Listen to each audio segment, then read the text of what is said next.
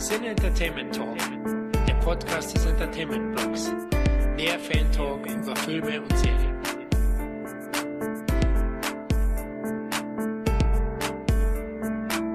Willkommen bei unserer zweiten Hälfte des Jahresrückblicks der Kino-Highlights 2019. Persönliche Highlights, Highlights, die wir selber vielleicht noch nicht gesehen haben, aber eine kleine Meinung zu haben, die wir vielleicht noch unbedingt sehen wollen. Und natürlich quassel ich euch hier nicht alleine voll. Ich habe Mitstreiter mit an Bord. Das ist unter anderem der Micha. Hi, hi, freue mich dabei zu sein, auch bei der wahrscheinlich besten Hälfte des Jahres. Und unser Kinogott Khalil. Ein Servus aus München. Ja, die zweite Hälfte wird auf alle Fälle interessant, auch wenn ich im Juli gar nichts gesehen habe, bis auf eine Wiederaufführung. Ey, ich muss auch sagen, ich freue mich ein bisschen, weil ich habe selber gemerkt, in der ersten Hälfte war ich so ein bisschen am Rande der Griesgrämigkeit, weil ich wirklich sagen muss, ey, da ist auch nicht so viel Dolle rausgekommen, ne? Ja, man sieht immer, äh, so Anfang des Jahres hast du immer noch so ein paar Oscar-Highlights, die ja in Amerika dann eigentlich schon im Vorjahr veröffentlicht wurden. Da, da wird man noch so ein bisschen verwöhnt, so mit Sachen wie Green Book und so, aber dann kommt lange Ebbe. Ja. Und deswegen, aber ich habe schon vorher natürlich reingeguckt, okay, habe ich da wenigstens was Gutes geht, damit ich hier mit ein bisschen Enthusiasmus rangehen kann. Und ja, es kommen auf jeden Fall jetzt ein paar gute Dinge. Da haben wir Bock drauf. Somit fangen wir an. Juli 2019 und da krabbelt schon wieder Marvel vor die Tür mit ihrem 2000. Film dieses Jahres. Spider-Man Far From Home. Habt ihr den gesehen? Yep. Ich muss ja sagen, der wächst, glaube ich, bei mir mit der Zeit. Oder ich habe Angst, den das zweite Mal zu sehen, weil ich den beim Gucken im Kino dachte ich so, hm, ja, ich mag so diese Mischung nicht aus, weiß ich nicht, Kids in Europa, Komödie und dazwischen irgendwie so Marvel-Held. Und umso mehr ich drüber nachdenke, ist der im Kopf ziemlich geil. Und jetzt habe ich Angst, den nochmal zu sehen, um den doch zu sehen, dass er wieder doch nur so, hm, ja, ist. Wie stehst du zu dem Ding? Mysteriös. ähm, ich, ma ich mochte ihn von Anfang an, äh, aber bei mir ist das schon immer so gewesen, dass ich irgendwie die, die kleineren Marvel-Filme, die waren mir immer sympathischer. Also ich bin eher Fan von, von Spider-Man und Ant-Man und so. Mhm. Äh, also ich habe den tatsächlich im Endeffekt mehr gemocht als zum Beispiel Endgame oder so. Das war mir zu viel, zu druff, keine Ahnung. Okay. Äh, und außerdem bin ich ein Jake Gyllenhaal, Gyllenhaal oder wie auch immer man ihn nennt, äh, Fan. Und ähm, ich hatte da schon meinen Spaß, aber du hast schon recht, bei der Story, da muss man echt äh, ein großes Vorsicht in Klammern dahinter setzen. Das wird nicht jedermanns Sache sein. Äh, ich muss sagen, immerhin haben sie den Zeitgeist ganz gut eingefangen. Also finde ich ganz nett. Und dass sie wieder mit dem Trailer ein bisschen gespielt haben. Also der suggeriert ja auch, ähm, ich sag mal, anderes. Und ja, komm, ey, Spider-Man Tom Holland, muss man sagen, ist echt Traumbesetzung, ne? Der, der Typ hat richtig Charme. Ich glaube auch, das wird, äh, der wird auch nicht verschwinden nach seiner Spider-Man-Rolle. Ich glaube, der, den bauen die so richtig auf. Das kann ganz großer werden. Ja, also der ist ja jetzt schon, ich glaube, fest im Sattel, ne, bei der Uncharted-Verfilmung. Ja. Ja, ey, wenn er die Rolle hat und der Film halbwegs okay wird. Ja, ja, der ist schon cool. Der ist schon cool. Annabelle 3 wäre für mich das nächste, in Anführungszeichen, Highlight. Ja, äh, wie, ich frage mal, also Kalien meinte ja, du hast im Juli nicht viel gesehen, ne? Ja, richtig. Also, äh, und Annabelle 3, nein, nein, nein, nein, nein. Also ich hatte ja wirklich ein bisschen Angst vor, weil Annabelle 1, muss man ja nun mal sagen, ist ja eine ganz große Scheiße. Also wirklich. Und also das ist ja so der Bodensatz, das ist so der Laternenfall ganz unten. Äh, ich glaube, Annabelle 1 ist so, also wenn ich einen Film schaffen müsste, der irgend alles beinhaltet, was ich an der derzeitigen Horrorlandschaft scheiße findet, ist der die Inkarnation allem.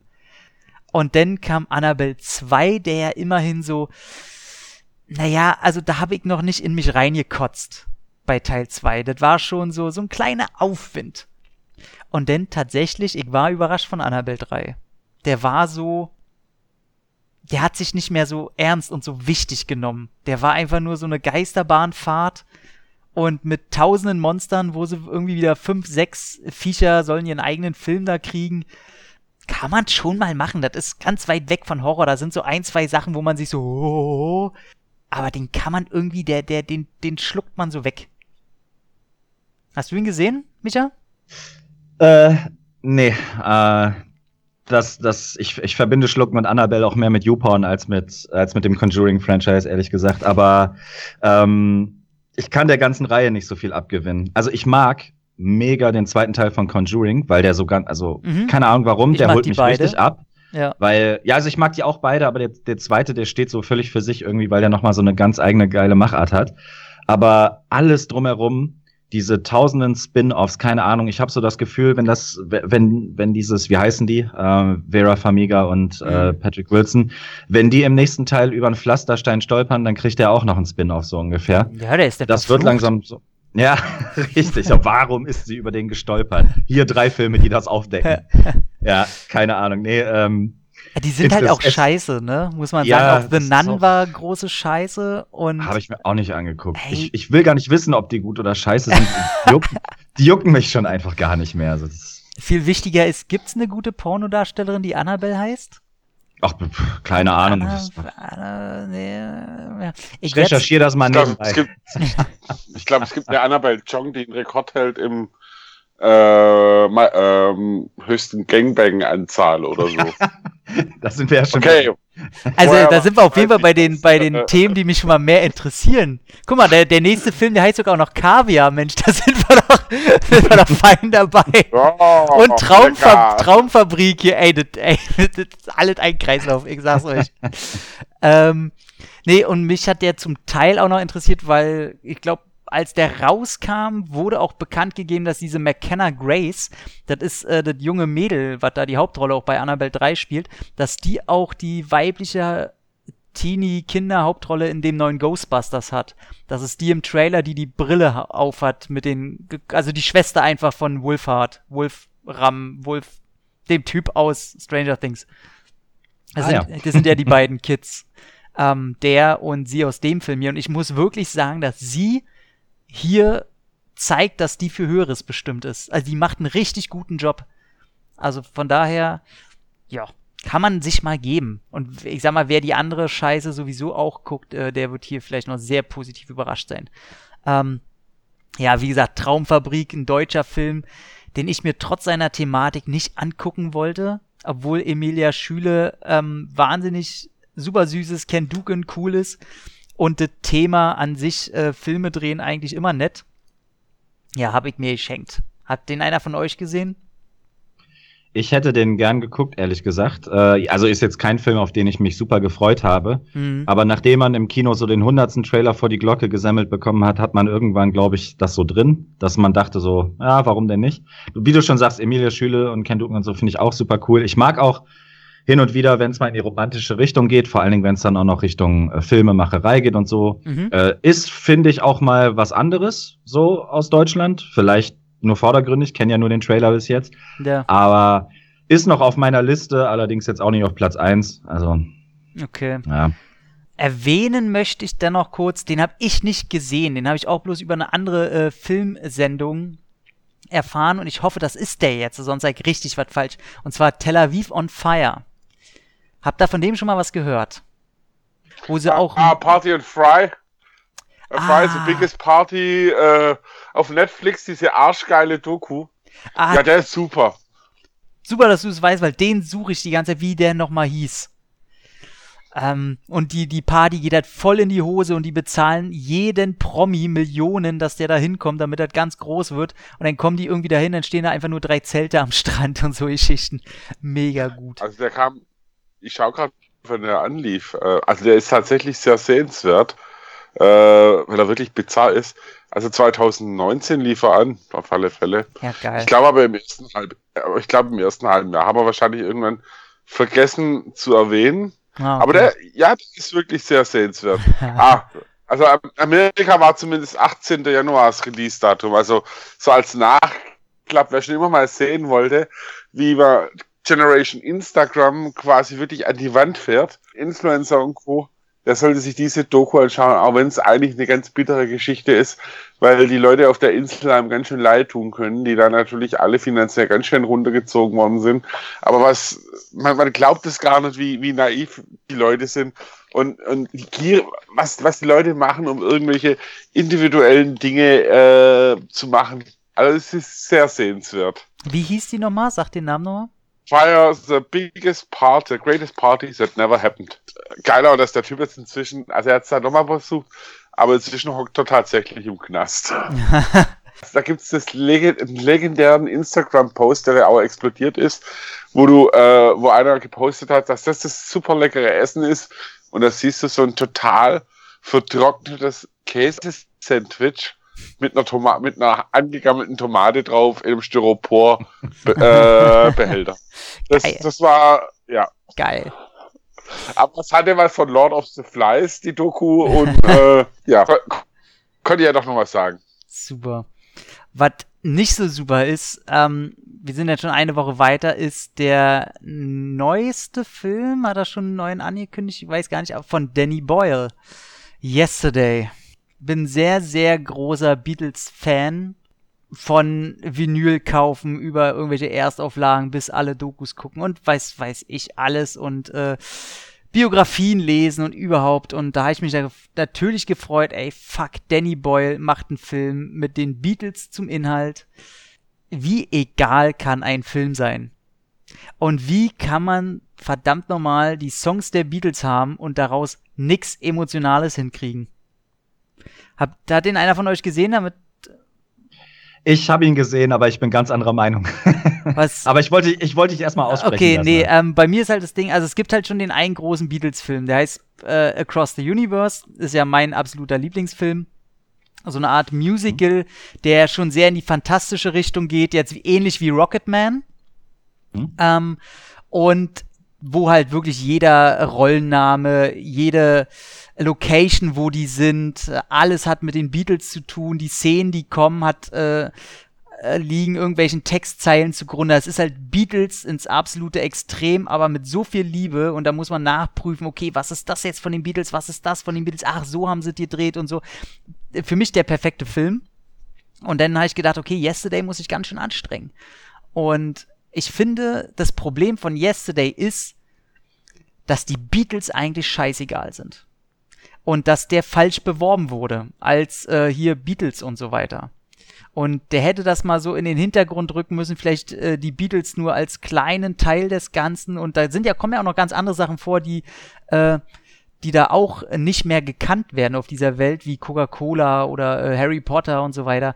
Ähm, die hätten das nicht auf diese Beatles-Schiene drehen müssen, weil somit kann man nur enttäuscht werden. Und ich finde, Lily James ist Zucker. Ähm, der, der Hauptdarsteller äh, Himesh Patel, ist der mit Dave Patel verwandt? Ähm, der macht es auch total super eigentlich. Aber der Film kommt einfach nicht vom Punkt. So, der ist irgendwie stagniert der schon in den ersten Minuten und bewegt sich dann auch nicht die Erwartungshaltung wurde auf jeden Fall in die falsche Richtung gedrängt. Ich glaube, dass das ging auch so ein bisschen einher. Der Film hat sich so so richtig herrlich zwischen Rocketman und Bohemian Rhapsody einsortieren müssen. Ich glaube, mhm. da ist die Erwartung der der der Öffentlichkeit generell schon mal geht's in die Richtung. Okay, wir hatten jetzt Elton John, wir hatten jetzt Queen, dann muss ja Yesterday jetzt auch der Beatles-Film sein. Mhm. Und wie du schon sagst, eigentlich ist es ja auch gar kein wirklicher Beatles-Film. Also die Story die, die Hauptstory an sich ist ja eigentlich eher, dass, dass diese Dinge verloren gehen. Also diese Erinnerungen an bestimmte mhm. Marken, mhm. Bands und so weiter. Ob man den Film dann unbedingt auch noch hätte Yesterday nennen müssen, mh, hm, da unterstelle ich auch schon ein bisschen die, die, Mark, die Marktgeilheit, dass man tatsächlich die Leute deswegen ins Kino locken wollte. Mhm. Verstehe deswegen leider auch, wenn Leute dann äh, da enttäuscht aus dem Kino gegangen sind. Äh, nichtsdestotrotz, Vielleicht habe ich auch den Vorteil, dass ich die Beatles zwar auch super geil fand, aber eben kein Überfan bin oder so. Mich hat's trotzdem mega unterhalten, äh, weil ich finde, dass Yesterday recht schnörkellos ist. Nicht perfekt, aber schnörkellos. Ich würde es fast sogar so Richtung Liebeskomödie fast sogar eher drehen. Ja. Also und äh, wenn, wenn man ihn als das betrachtet, dann ist er für mich auch der Beste des Jahres. Und äh, wow. ich fand den Humor sehr, sehr sympathisch, sehr, sehr charming. Klar, der hat wenig Ecken und Kanten, finde ich schon. Äh, wenn es da eine Kante gibt, dann ist das wirklich die, die Hauptbesetzung. Also Himish Patel, finde ich, äh, macht seine Sache ganz cool. Aber so richtig charismatisch ist er jetzt auch nicht, wobei die da im Film auch noch drauf anspielen. Also da ist jetzt die Frage, wie viel davon hat er selber geleistet hm. oder eben nicht geleistet. Ich mag aber nichtsdestotrotz diese lockere Art und vielleicht habe ich ihn auch genau im richtigen Zeitpunkt geguckt oder so. Er ist tatsächlich in meiner Top 10. Wow, okay. Mhm. Also ich muss sagen, äh, mein Highlight war auf jeden Fall Ed Sheeran. So, Ja, ey, wie er sich halt selber verarscht, ist einfach großartig. Ja, also, nee, nee, ich bleib leider bei meiner Meinung. Bei mir hatte der, ist der völlig ähm, geguckt und vergessen, aber wie gesagt, die Erwartungshaltung, die, ich habe den Film von Anfang an schon unter Druck gesetzt von meiner Seite aus und da konnte er, konnte er nichts Klar. gegen machen. Unter Druck gesetzt muss ich, glaube ich, Disney generell eigentlich nicht mehr fühlen. In Einzelmomenten kann es aber doch passieren und gerade bei so großen Königen wie der der Löwen. Wer hat den gesehen? habe ihn gesehen. Ich habe den zusammen mit einer, oh, jetzt muss ich überlegen, Elfjährigen und ihrer Mama gesehen. Es war sehr, sehr schön anzuschauen, wie ich da saß und einfach nur gesagt habe, ey, fuck, sieht das gut aus. Mir ist mittlerweile scheißegal. Äh, die Tiere brauchen nicht reden, ich brauche keine Geschichte mehr. Ich gucke mir das jetzt einfach nur an. Mit dem Wissen, dass das nicht echt ist, was ich da sehe. Und die Kleine fand es völlig kacke. Ähm, die konnte damit gar nicht äh, connecten. Und die wollte sofort wieder Trickfilm sehen. Und äh, die Mama, die war irgendwo so dazwischen, hat gesagt, ja, hm, das ist jetzt also, der, irgendwie hat der nichts mehr Majestätisches wie der äh, Trickfilm. Und da muss ich ihr auch recht geben. Der Film geht für mich einen ganz komischen Weg, in dem der so hyperrealistisch aussehen will, aber trotzdem Dialoge hat, die eben eine bestimmte Mimik voraussetzen. Und die, den Negativpunkt musste er sich ja generell gefallen lassen, dass er eher auf den Realismus pocht und die Dialoge da gar nicht mehr so richtig rüberkommen, weil sie ja eben die Gesichter von echten Tieren nicht so animieren können wie bei Trickfilmen. Ähm, trotzdem fand ich es wahnsinnig faszinierend zu sehen, wie weit wir da schon sind, dass äh, Tiere anscheinend keine Geschlechtsmerkmale haben.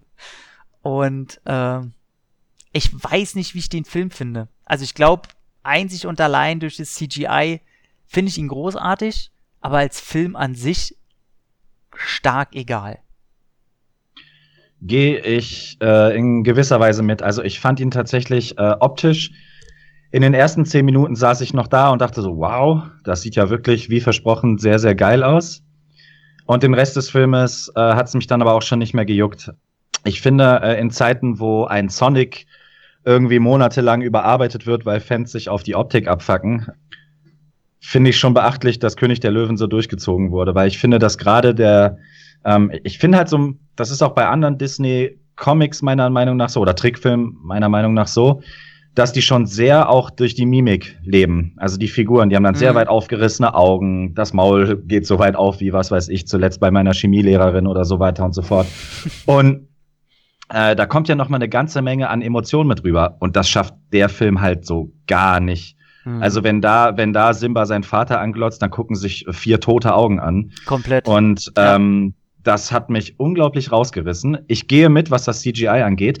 Es hätte nur nicht König der Löwen sein dürfen. So gar nicht. ja. Und wenn man dann mit Realismus ankommt, dann lässt man Timon und Pumba nicht trotzdem da äh, singen. Also Mhm. Ja, und vor war für mich echt eine ganz, ganz große Enttäuschung.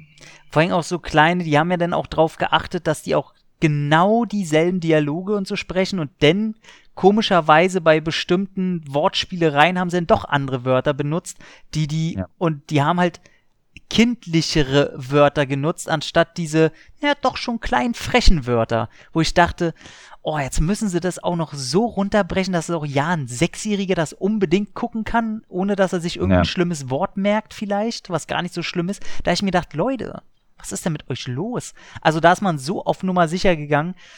Also das Einzige, ich mag halt John Favreau. Der hat wahnsinnig äh, viel für die Disney-Welt geleistet. Nicht nur für die Real Makes, sondern auch halt für Marvel. Und dafür bin ich ihm halt immer noch ziemlich dankbar. Deswegen lasse ich König der Löwen einfach links liegen und prügel nicht drauf ein. Ich verstehe es halt nicht, warum die denn nicht so einen Film gemacht haben wie, äh, äh, wie heißt die lustige Welt der Tiere oder so, weißt du?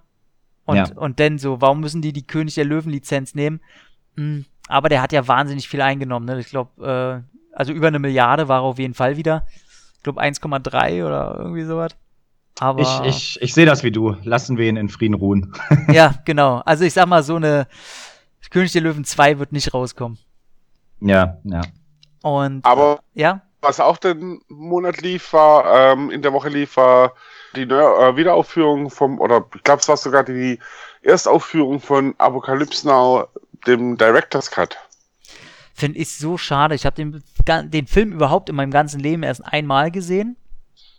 Ja, ist so ein Film, den gucke ich mir an, sage, der ist, der ist großartig, aber der trifft mein Herz nicht.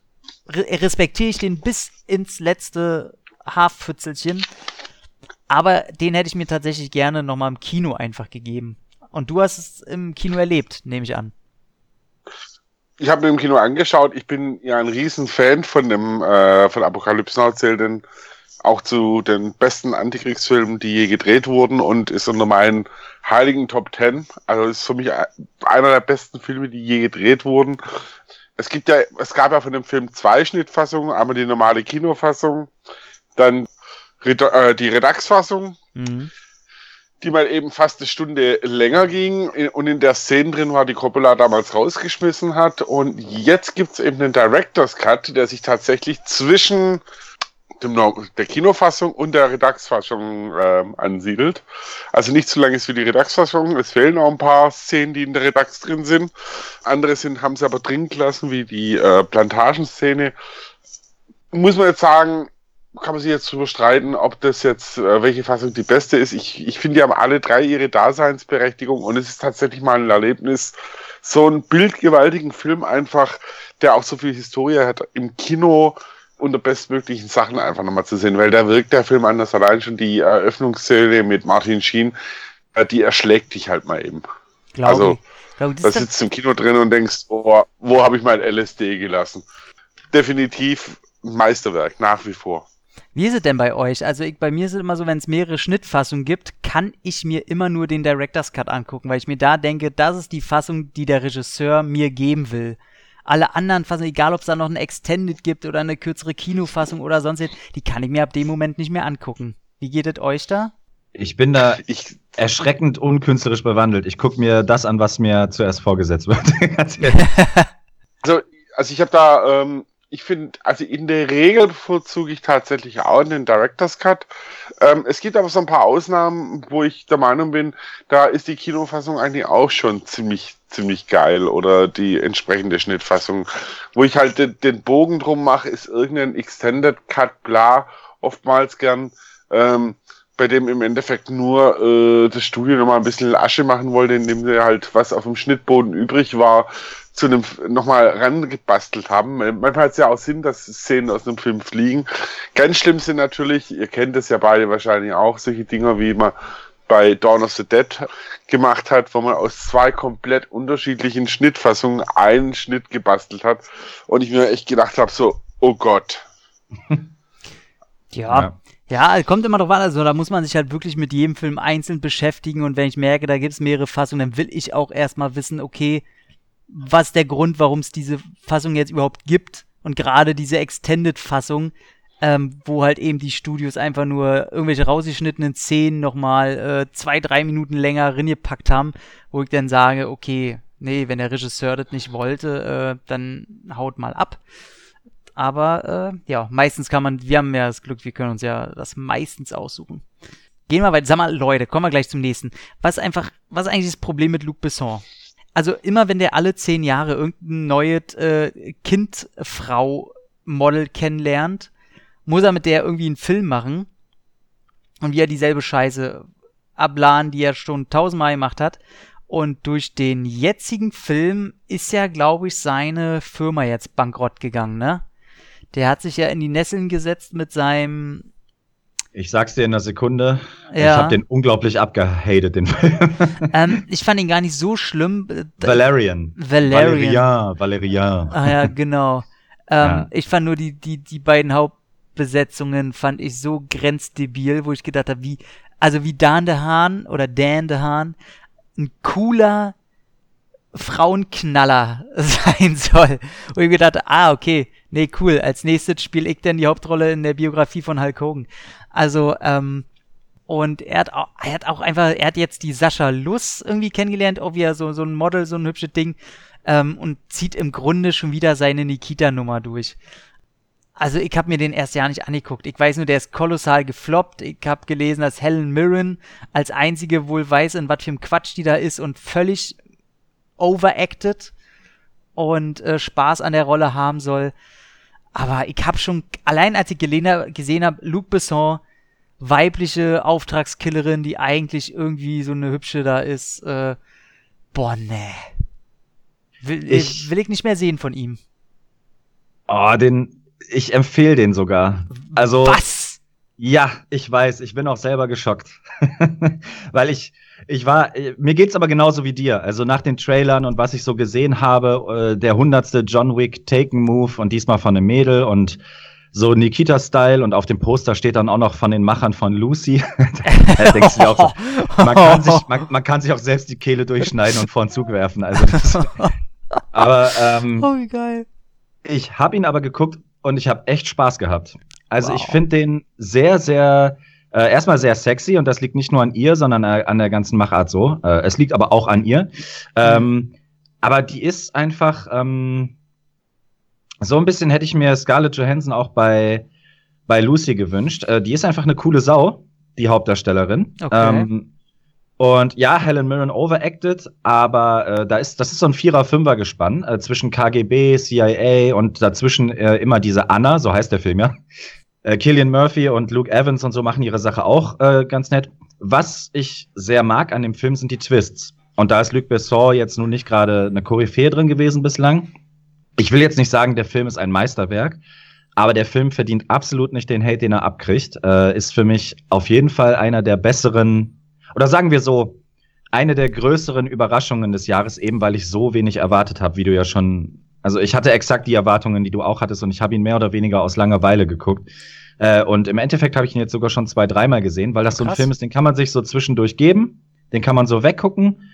Aber äh, das Mädel trägt den Film auch so ein bisschen. Die ist schon, die ist schon ganz cool und ich, äh, ich mag halt so Filme, die äh, mit so zwei, drei Überraschungen aufwarten und das, das können die sich durchaus leisten die gehen auch hin und wieder mal einfachere Wege, aber insgesamt ist das auf jeden Fall ein netter Spionagefilm. Ich fand den eigentlich sogar ganz smart. Ey, denn, ey, der guckt den sogar vielleicht, weil ich, du bist bisher die erste positive Stimme, die ich da höre.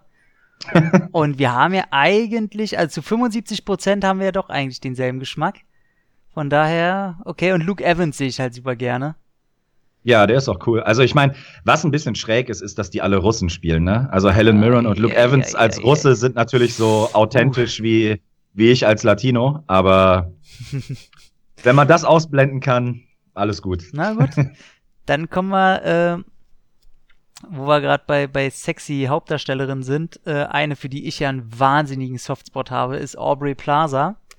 Und die hat die Hauptrolle gespielt in dem Remake von Child's Play, der es natürlich bei uns wahnsinnig schwer hatte, weil ich glaube, hierzulande die Otto Normalgucker haben keine Ahnung, was Child's Play ist.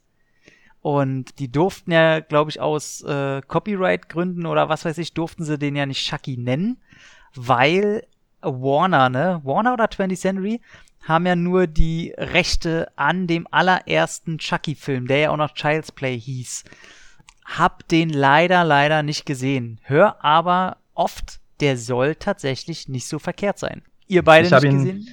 Leider nicht gesehen, aber in etwa dasselbe gehört. Ähm, dass, dass die Leute eher positiv überrascht waren, weil der auch so ein bisschen selbstironisch ist und äh, Aubrey Plaza muss man nicht drüber diskutieren. ja, ey, wirklich. Die ich, äh, achso, ich out mich mal. Ich, ich mag die Chucky-Serie generell nicht so sonderlich. Wow. Okay, das tut weh ja, ich finde halt nur den, den, äh, wie hieß er, Shucky's Baby ganz, ganz schlimm. Und äh, ansonsten haben die eigentlich irgendwie alle was. Doch, ich mag die. Was, ähm, man, was man erwähnen sollte, ist, dass Mark Hamill, Luke Skywalker, mm. ist, die ist die Stimme von Chucky in dem Film. Was? In, in der Originalfassung. In der Originalfassung. Yep. Genau, weil da äh, musste man erstmal wen finden, der eine Konkurrenz sein kann zu. Oh, du Scheiße, ich habe jetzt vergessen, wie er hieß. Ähm, na, der halt. Na, der halt, genau.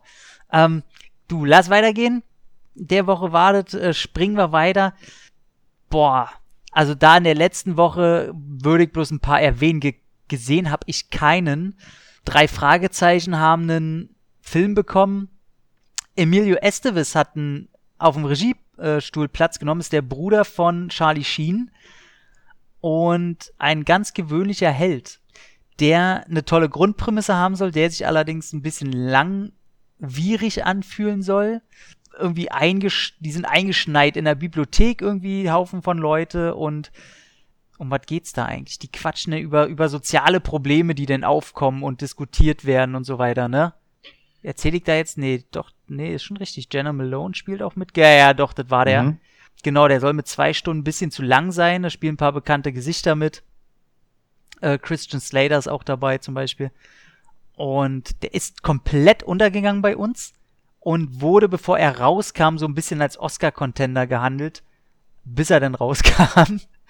und die Leute schon meinten, ah, ja, ganz nett und ambitioniert, aber naja, man kann auch mal eine Runde gähnen.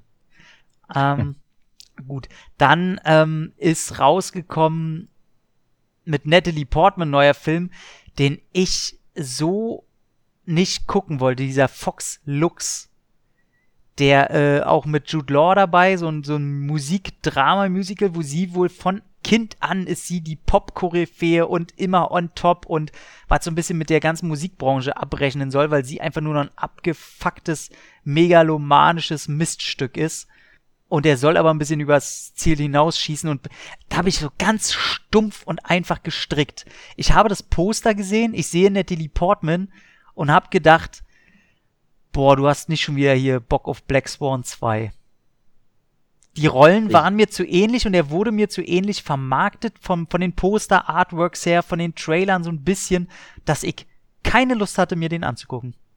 Ja, äh, Natalie Portman ist ja meine unbestritten Nummer eins. Ins insofern tut's mir auch weh, dass ich den noch nicht geguckt habe. Hm. Ähm, aber geht mir ein bisschen wie dir. Ähm, wobei ich sagen muss, vom Thema her hat's mich schon ein bisschen interessiert, weil äh, es geht da ja gar nicht nur so, also es geht natürlich voll um diese Frau, insofern Black Swan 2 passt schon.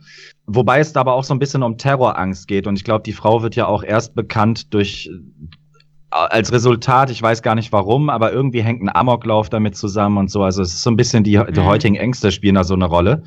Also eigentlich sogar was, was mich interessieren müsste, allein schon, weil es Natalie Portman ist, aber die äh, Geschichte hat mich gelehrt, dass äh, Natalie Portman vielleicht meine Lieblingsschauspielerin mit den miesesten Filmen ist. Aber hat die so, hat die so viel Scheiße gemacht? Ich meine, ihr Regiedebüt ist Nee. natürlich sehr, sehr kantig und sehr eigen, aber Eine Auslöschung, also hier Annihilation hat Uff. mich einfach, hat mich einfach Hirnge, naja, ich will es jetzt nicht aussprechen. ich sag's Jack, Hüllefick. Jackie, Jackie war ein super Film, aber der hat mich so depressiv gemacht. Äh, Mhm. Im Endeffekt, außer Leon und Black Swan, bleibt da gar nicht viel übrig. Die Star von der Star Wars. Wieso, du mal. doch ja Johannes. Was willst du denn? ey, doch, jetzt wo du es sagst, ey, die dreht schon sehr viel, was nicht massenkompatibel ist, ne? Sagen wir es mal so. Ja, sie hat nicht den geilsten Agenten, vielleicht, weiß ich nicht. Na, ich glaube, die zieht halt wirklich ihr eigenes Ding durch, weil es ist ja bekannt, dass sie wohl als die Frau mit dem höchsten Intelligenzquotienten irgendwie in Hollywood gilt von den Großen. Die ist ja so, so krankhaft intelligent. Und Mhm. ich, ich kann mir wirklich vorstellen, dass äh, sie da total in jedes Projekt so persönliche Präferenzen zieht und äh, dann komme was wolle, sie das Ding so durchziehen will, wie sie es halt in ihrem Stil sieht. Ich meine, man muss sich ja nur mal allein guckt euch mal allein den Trailer an von ihrem Regiedebüt. Das ist noch gar nicht so alt jetzt. Äh, weiß ich gar nicht, fünf Jahre oder so, drei, vier, fünf Jahre. Ähm, Mhm. Was ja irgendwie auf äh, auf welcher Sprache wurde das gedreht? Irgendwie ist auch so ein, so ein jüdisches irgendwas, Mhm. wo man gar nicht mehr durchsieht, was das eigentlich ist. Also die ist einfach zu verkopft, glaube ich auch. Könnte ich mir auch gut vorstellen. Wobei, äh, wenn ich sie rappen höre, äh, die macht ja so alle paar Jahre, ma, Oh, so alle paar. Jahre lang mal ihre Rap-Parts. Da, da liebe ich sie dann auch schon Ey, wieder. da, oh, ganz große Liebe. Als ich das zum ersten Mal gesehen habe, habe ich gedacht, okay, verliebst du dich doch noch in Natalie Portman? also, ich meine, ist auch nicht schwer. Ich meine, sie hat in Episode 2 mitgespielt von Star Wars. Eben. Der, der beste. Mit Kira, mit Kira Knightley als Double. Ich liebe Ja. das. so gut, ne? Stimmt, ey. Ähm, springen wir in den August. Und ähm, da gibt's einen Trash-Film, den ich zu gerne sehen will. Ein deutsches Produkt. Und zwar Benjamin Blümchen. Also was ich von diesem Film schon gehört habe und wenn man sich den Trailer anguckt und eigentlich weiß, ich weiß nicht, also in meiner Kindheit habe ich Benjamin Blümchen sehr gemocht. Ähm, auf der Kassette wurden mir alle die, seine Folgen aufgenommen und ich habe das sehr gerne geguckt. Und wenn man sich jetzt die Trailer anguckt und das, was andere Kritiker sagen, was für ein seelenloses Stück Scheiße das sein soll, ich muss es sehen. Da soll wohl gar nichts passen. Und ja, hat natürlich keiner von uns mit Sicherheit gesehen, ne? Ich wollte ihn nur mal erwähnen. Die Wette habe ich noch nicht verloren, ne. Ja. Was rauskam, war eine ziemliche Enttäuschung von David Leach. David Leach, Mr. Ähm, wie heißt er? John Wick, ne? Mhm. Und äh, Atomic Blonde hat dann mitgemacht, ne? Oder war das sein Partner? Ähm, auf jeden Fall Fast and Furious, Hobbs and Shaw. Ich habe mich so drauf gefreut. Ich finde, Hobbs and Shaw hat den besten Trailer 2019. Und wir haben uns den angeguckt. Wir dachten, der Film wird der beste Film der Welt. Nach dem wird alles anders. Und dann gucke ich den und erstmal waren die besten Szenen alle im Trailer. Und der ist einfach nicht gut. Also, ich meine, dass der prinzipiell einfach nicht gut sein wird, war klar aber der ist auch nicht geil. so, also der ist so richtig irgendwie kacke. Also da, wo Fast and Furious so die Balance hält zwischen abgefuckter, sinnloser Scheiße mit Trash-Appeal, aber trotzdem noch Spaß macht, der kriegt immer so gerade so die Kurve, egal welcher Teil, lass ich nichts drauf kommen. Aber Hobbs Shaw schießt nochmal so mit einer Rakete fünf Runden dran vorbei und sagt mir, okay, nee, jetzt habt ihr mich verloren, das ist zu großer Quatsch. Ähm, ich, ich bin ja absolut kein Fan der Reihe. Muss ich, muss ich, also, als ich dieses, jeder Fast and Furious äh, Fan kann mich jetzt dafür abhaten ohne Ende. Aber ich glaube, ich habe selten so die, die Kotztüte so nah an mich rangezogen, wie in dem Moment, wo Paul Walker so in den Sonnenuntergang grinst oder beziehungsweise in Vin Diesels Gesicht grinst. Ey, da hätte ich mich fast übergeben. Das war darstellerisch so schlecht. Und dann dachte ich mir, Hobbs Shaw, Dwayne Johnson und Sta äh, Statham im Vordergrund, minus Vin Diesel und Paul Walker. Dachte ich so, geil, könnte ja ganz witzig werden, auf dem Niveau eines Fast and Furious Films natürlich. Aber dann kommt da eben auch schon wieder Idris Elba und das ist auch so ein rotes Tuch für mich. Ich kann den nicht ab, den Typen. Und dann oh. kommt er da an und meint so, ich bin Black Superman und meine Fresse. Ich bin ja auch hier und da für Trash zu haben, aber das war, wow. Habt ihr mal auf die Wetterbedingungen auf dieser Insel da äh, auf Hawaii Alter, es, es, regnet und es scheint die Sonne, wie es will. Es ist unglaublich. Das Von einer auf die nächste Stunde ist da einfach. Also, ich finde einfach. Jetzt noch einer den Klimawandel bestreitet. ich finde da viel geiler, dass die sagen, okay, die sind irgendwie in, keine Ahnung, wie viele Stunden sind die da? In, in acht Stunden oder so? Oder in sieben, acht Stunden werden die angegriffen oder vielleicht noch weniger. Ey, und was die da bauen in den acht Stunden? Riesengräben, Feuer hier, Fallen da. Und ich sage, ey, Leute, also nicht schlecht. Vielleicht gibt's da eine andere Zeitrechnung irgendwie auf der Insel, aber das ja. war aber das weiß ich nicht. Das war auch so auch stuntmäßig. Ähm, da war mir zu viel CGI dabei, zu viel Wirework, wo du gedacht hast, ey, das haben die beiden eigentlich gar nicht nötig. Daniel Bernard wird wie immer komplett verschenkt. Man sieht den sogar nicht mal. Der ist immer agiert so im Halbschatten.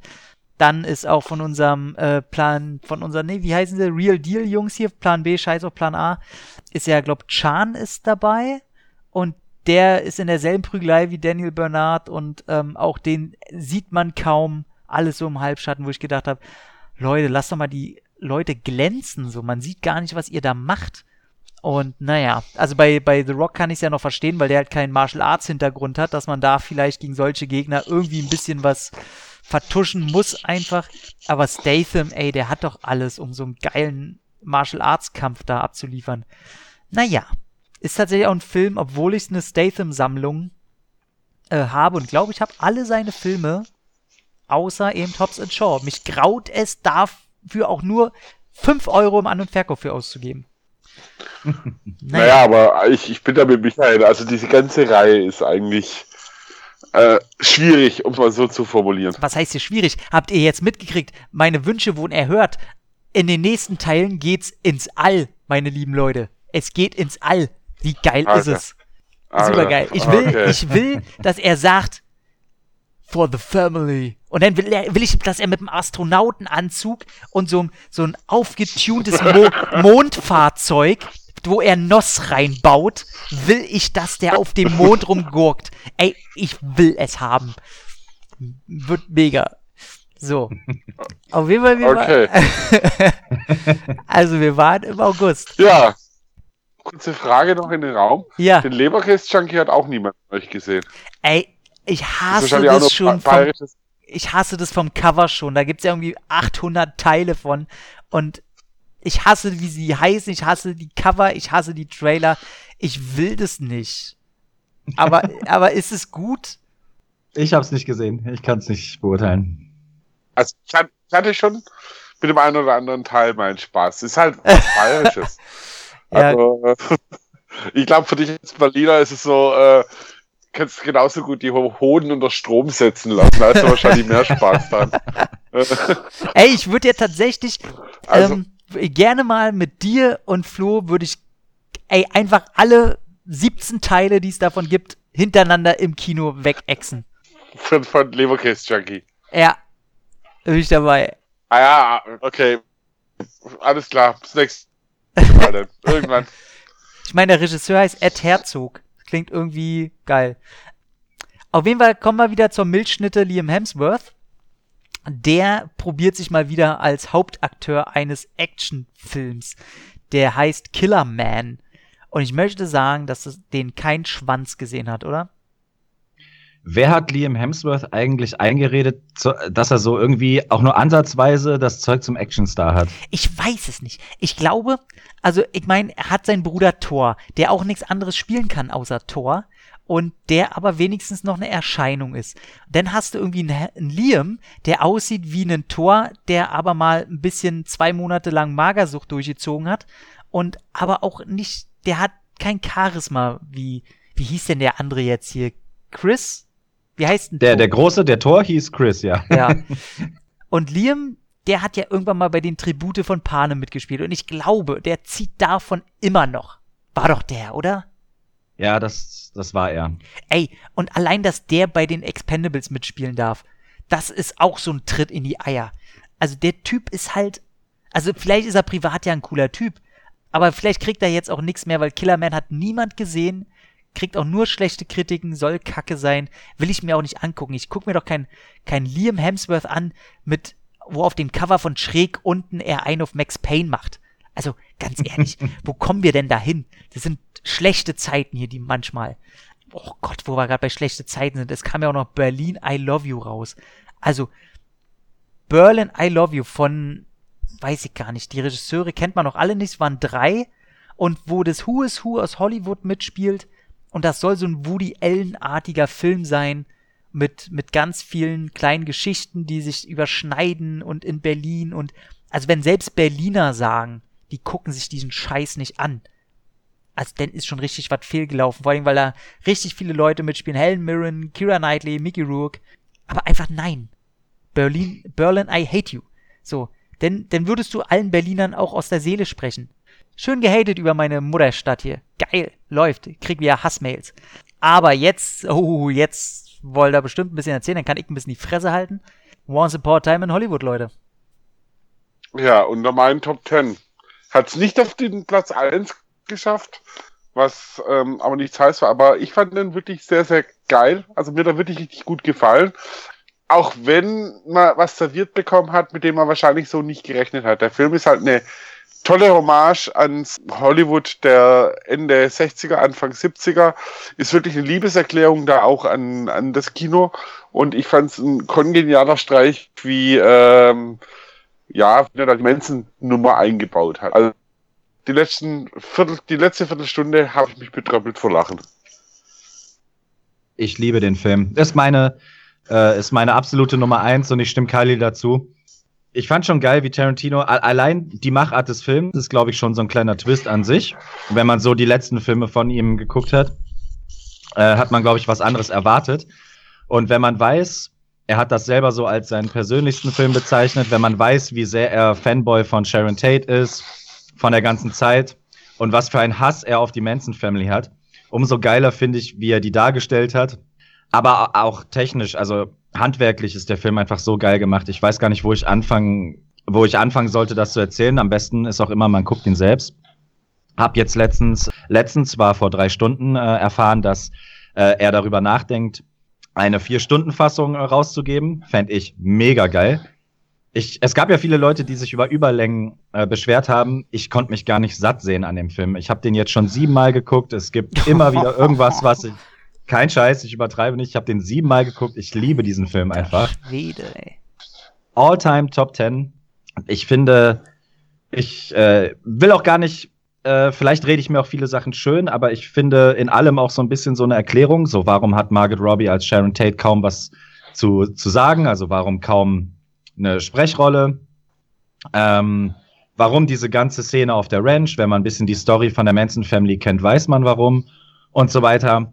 Ich finde, äh, der Film hat einen unglaublich geilen Konzeptscore, wenn nicht sogar den besten des Jahres. Also ein, ein Konzept-Soundtrack. Äh, die Kameraarbeit gehört für mich auch zu den besten des Jahres von, ich glaube, das war wieder Richardson, der, der ist, glaube ich, fast immer dabei, wenn Tarantino am Werk ist.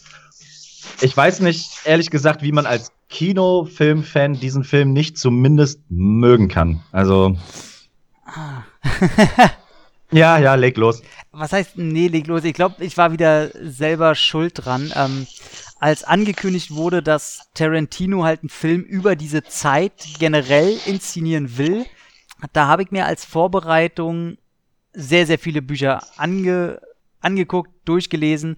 Äh, also auch richtig 800 Seiten Wälzer über diese Zeit in Hollywood und so. Besonders dieses, äh, wie heißt, oh, wie heißt dieses ganz bekannte Buch, wo auch eine Doku von entstanden ist, Easy Rider. Ähm, Rider, Easy Rider, Raging Bull.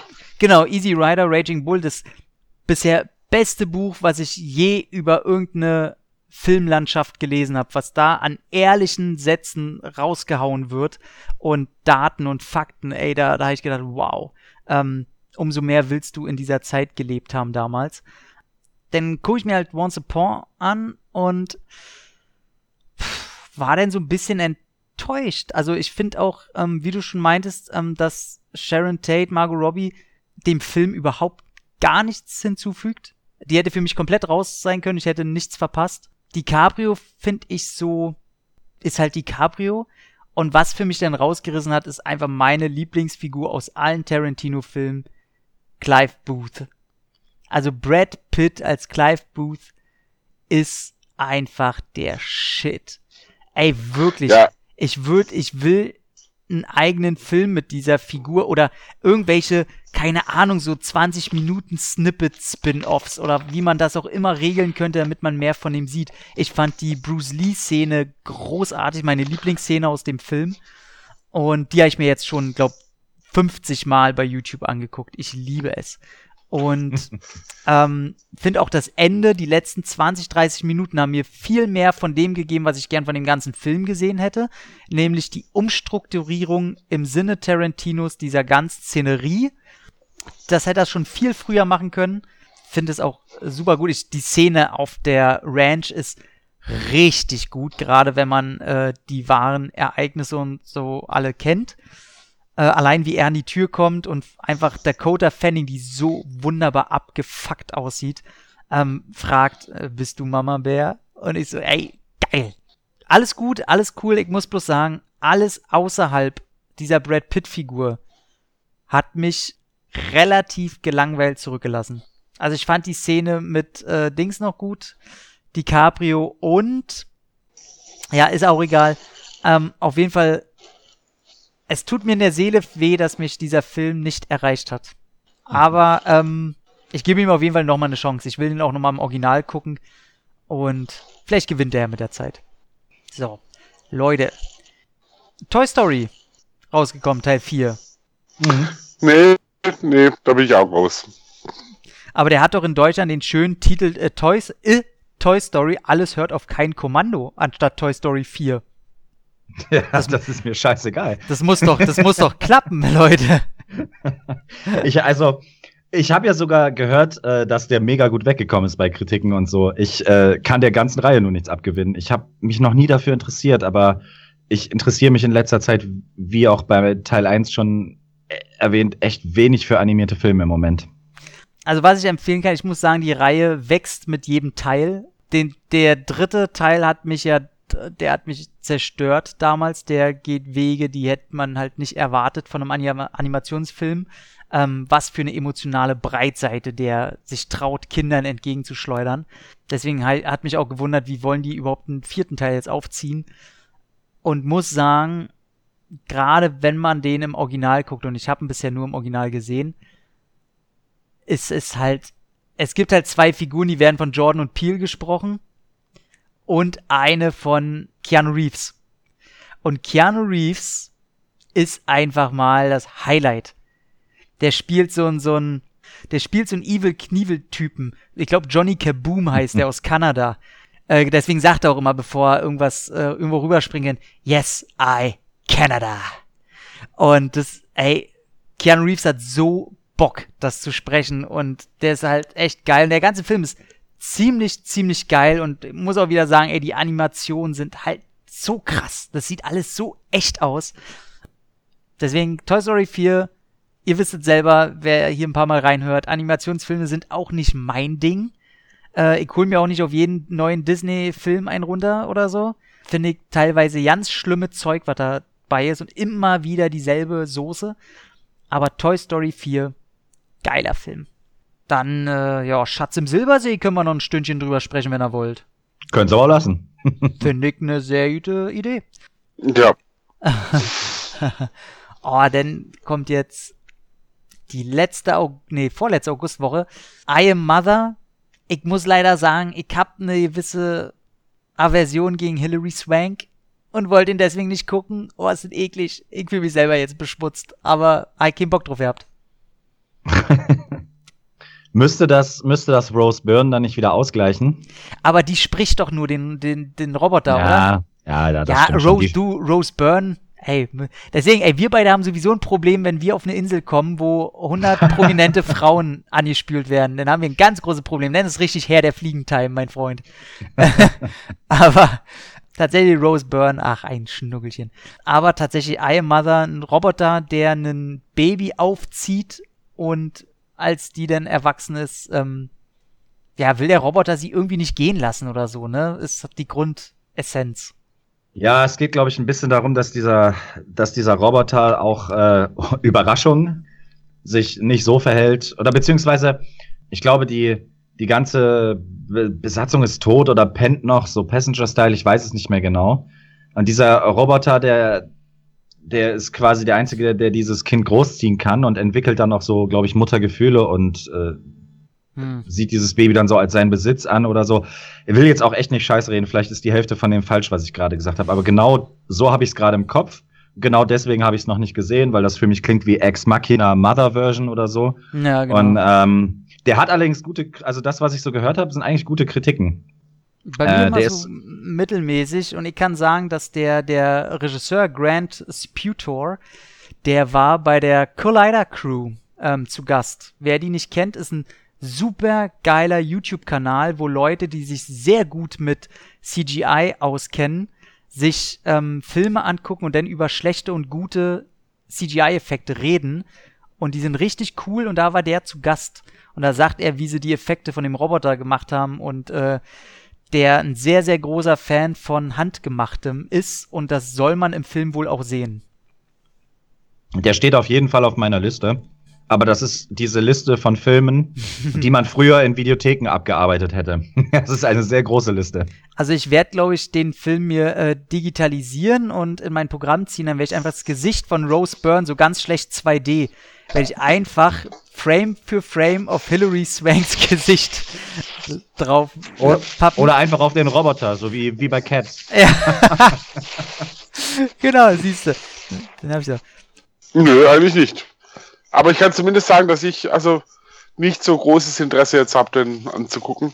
Da sind ein paar andere im August, die mir noch fehlen, die ich dann doch deutlich lieber angucken Hätte möchte. ich eigentlich fast gedacht, weil diese Robotik, die, die wirkt so ein bisschen Blade Runnerisch, ne? Ja, aber da, mh, ich bin auch kein großer Freund von Hilary Swank, muss ich ganz ehrlich sagen. Ah, guter Mann, guter Mann, so vereint im Hass und Hate. So gehört sich das hier. Scheiße, ey, mir tut es voll leid, weil die hat doch mal, welchen guten Film hat die denn gemacht? Ach, Million. Dollar Baby, den einen guten.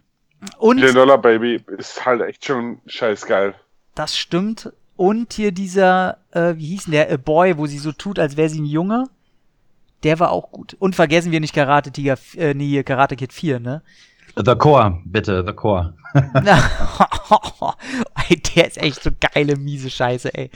So ein geiler ja, aber den habe ich, ähm, muss zugeben, ich habe den erst gestern angeschaut, gemütlich, äh, weil ich nicht, also rumgezippt habe und dann so bei, ja, ich glaube bei Amazon so, ah, Hm? Core, dann hast du, es gibt einfach so Scheißfilme, die kannst du anschauen, da kannst du nebenher alles machen, von Nägel lackieren, äh, über ein Haus bauen und The Core gehört da echt dazu, den kannst du nebenher laufen lassen und der ist echt scheiße, trotz des geilen Casts eigentlich. ey, der, der Cast ist richtig gut. Aber gut. Ähm, dann eine Komödie kam noch raus, diese, einer dieser Standardkomödien, äh, Good Boys, mit äh, Jacob Tremblay unter anderem, dieser ähm, Junge aus Room. Und ähm, hab ich nicht geguckt, weil ach, nee, musste ich also so mir kleine Scheiße angucken, die nur dadurch lustig sein sollen, dass sie irgendwelche Schimpfwörter verwenden. Äh, kam vielleicht auch zur falschen Zeit raus, wollte ich in dem Monat zu der Zeit einfach, habe ich keinen Bock drauf gehabt. Ja, geht mir ähnlich. Äh, ist an mir vorbeigegangen. Dann kam aber einer raus, den ich sehr wohl geguckt habe und den ich auch in der X-Rated reviewen durfte. Und zwar der neue Film von Alexandre Ayar, Crawl. Ein Creature-Feature-Film, der es mal ins Kino geschafft hat, ohne ironische Brechung. Das ist ja schon, weiß ich nicht, wann, das passiert wahrscheinlich wirklich nur einmal im Jahr. Wobei jetzt kam The Shallow, kam der auch dieses Jahr raus? Shallow. Das ist, glaube ich, sogar schon zwei Jahre her oder so. Ach du du meinst, du meinst den, den High-Film, ne? Genau. Ja, ja, ja. Ah, okay, krass. Äh, Crawl, tatsächlich, kann Entwarnung geben, ist ein guter Film. Ist einfach ein guter Film, hat mehrere Gründe. Ähm, zum einen weiß ah ja einfach, dass er allein bei der Figurenzeichnung, bis halt der erste, das erste Alligator-Viech da kommt, er den Film auch irgendwie interessant gestalten muss und da hast du gleich so ein mega so ein Sturmgebiet, was aufzieht äh, in so, so einem Vorort und du hast die ganze Zeit schon nur Regen und Sturm und sie will, sie darf eigentlich nicht mehr durch so eine Sperre durch, weil die Polizei da alles abgeriegelt hat und sie will trotzdem, weil sie zu ihrem Vater will, der gespielt wird vom wunderbaren, immer gern gesehenen Barry Pepper. Und dann ist sie da und ich muss sagen, ey, allein das erste Auftauchen vom ersten Alligator sind nämlich mehrere, ähm, weil dadurch, dass dieser Sturm da irgendwie herrscht, auf jeden Fall ähm, sind die dann im Keller eingesperrt mit diesen Viechern. Und das erste Auftauchen, ey, im Kino passiert er richtig selten. Mein Gott, hat mich das eiskalt erwischt. Weil das Ganze so inszeniert ist, dass du denkst, oh, jetzt müsste ja so in fünf Minuten, wenn ihr es sagt, dann müssten ja langsam die Viecher kommen. Und auf einmal kommt dieses scheiß Vieh. Ey, kommt dir so in die Fresse gesprungen und vollends eins zu eins zu sehen, nicht, dass es erst so, ja, im Schatten sieht man mal eine Tatze und dann sieht man mal ein Maul und weil es ja dunkel ist, sieht man das sowieso, damit sie Geld sparen. Nee, ey, die halten voll drauf, ist ja auch ähm, produziert von Sam Raimi unter anderem.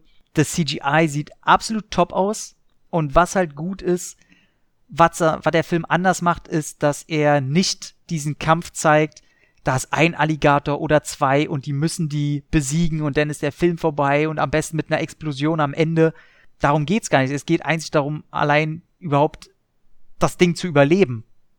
Und die, also die Ausrichtung ist eine ganz andere. Nicht, wir müssen dieses Vieh besiegen, damit wir hier nicht getötet werden, sondern, ey, wir müssen einfach irgendwie überleben und von diesen Viechern einfach nur weg.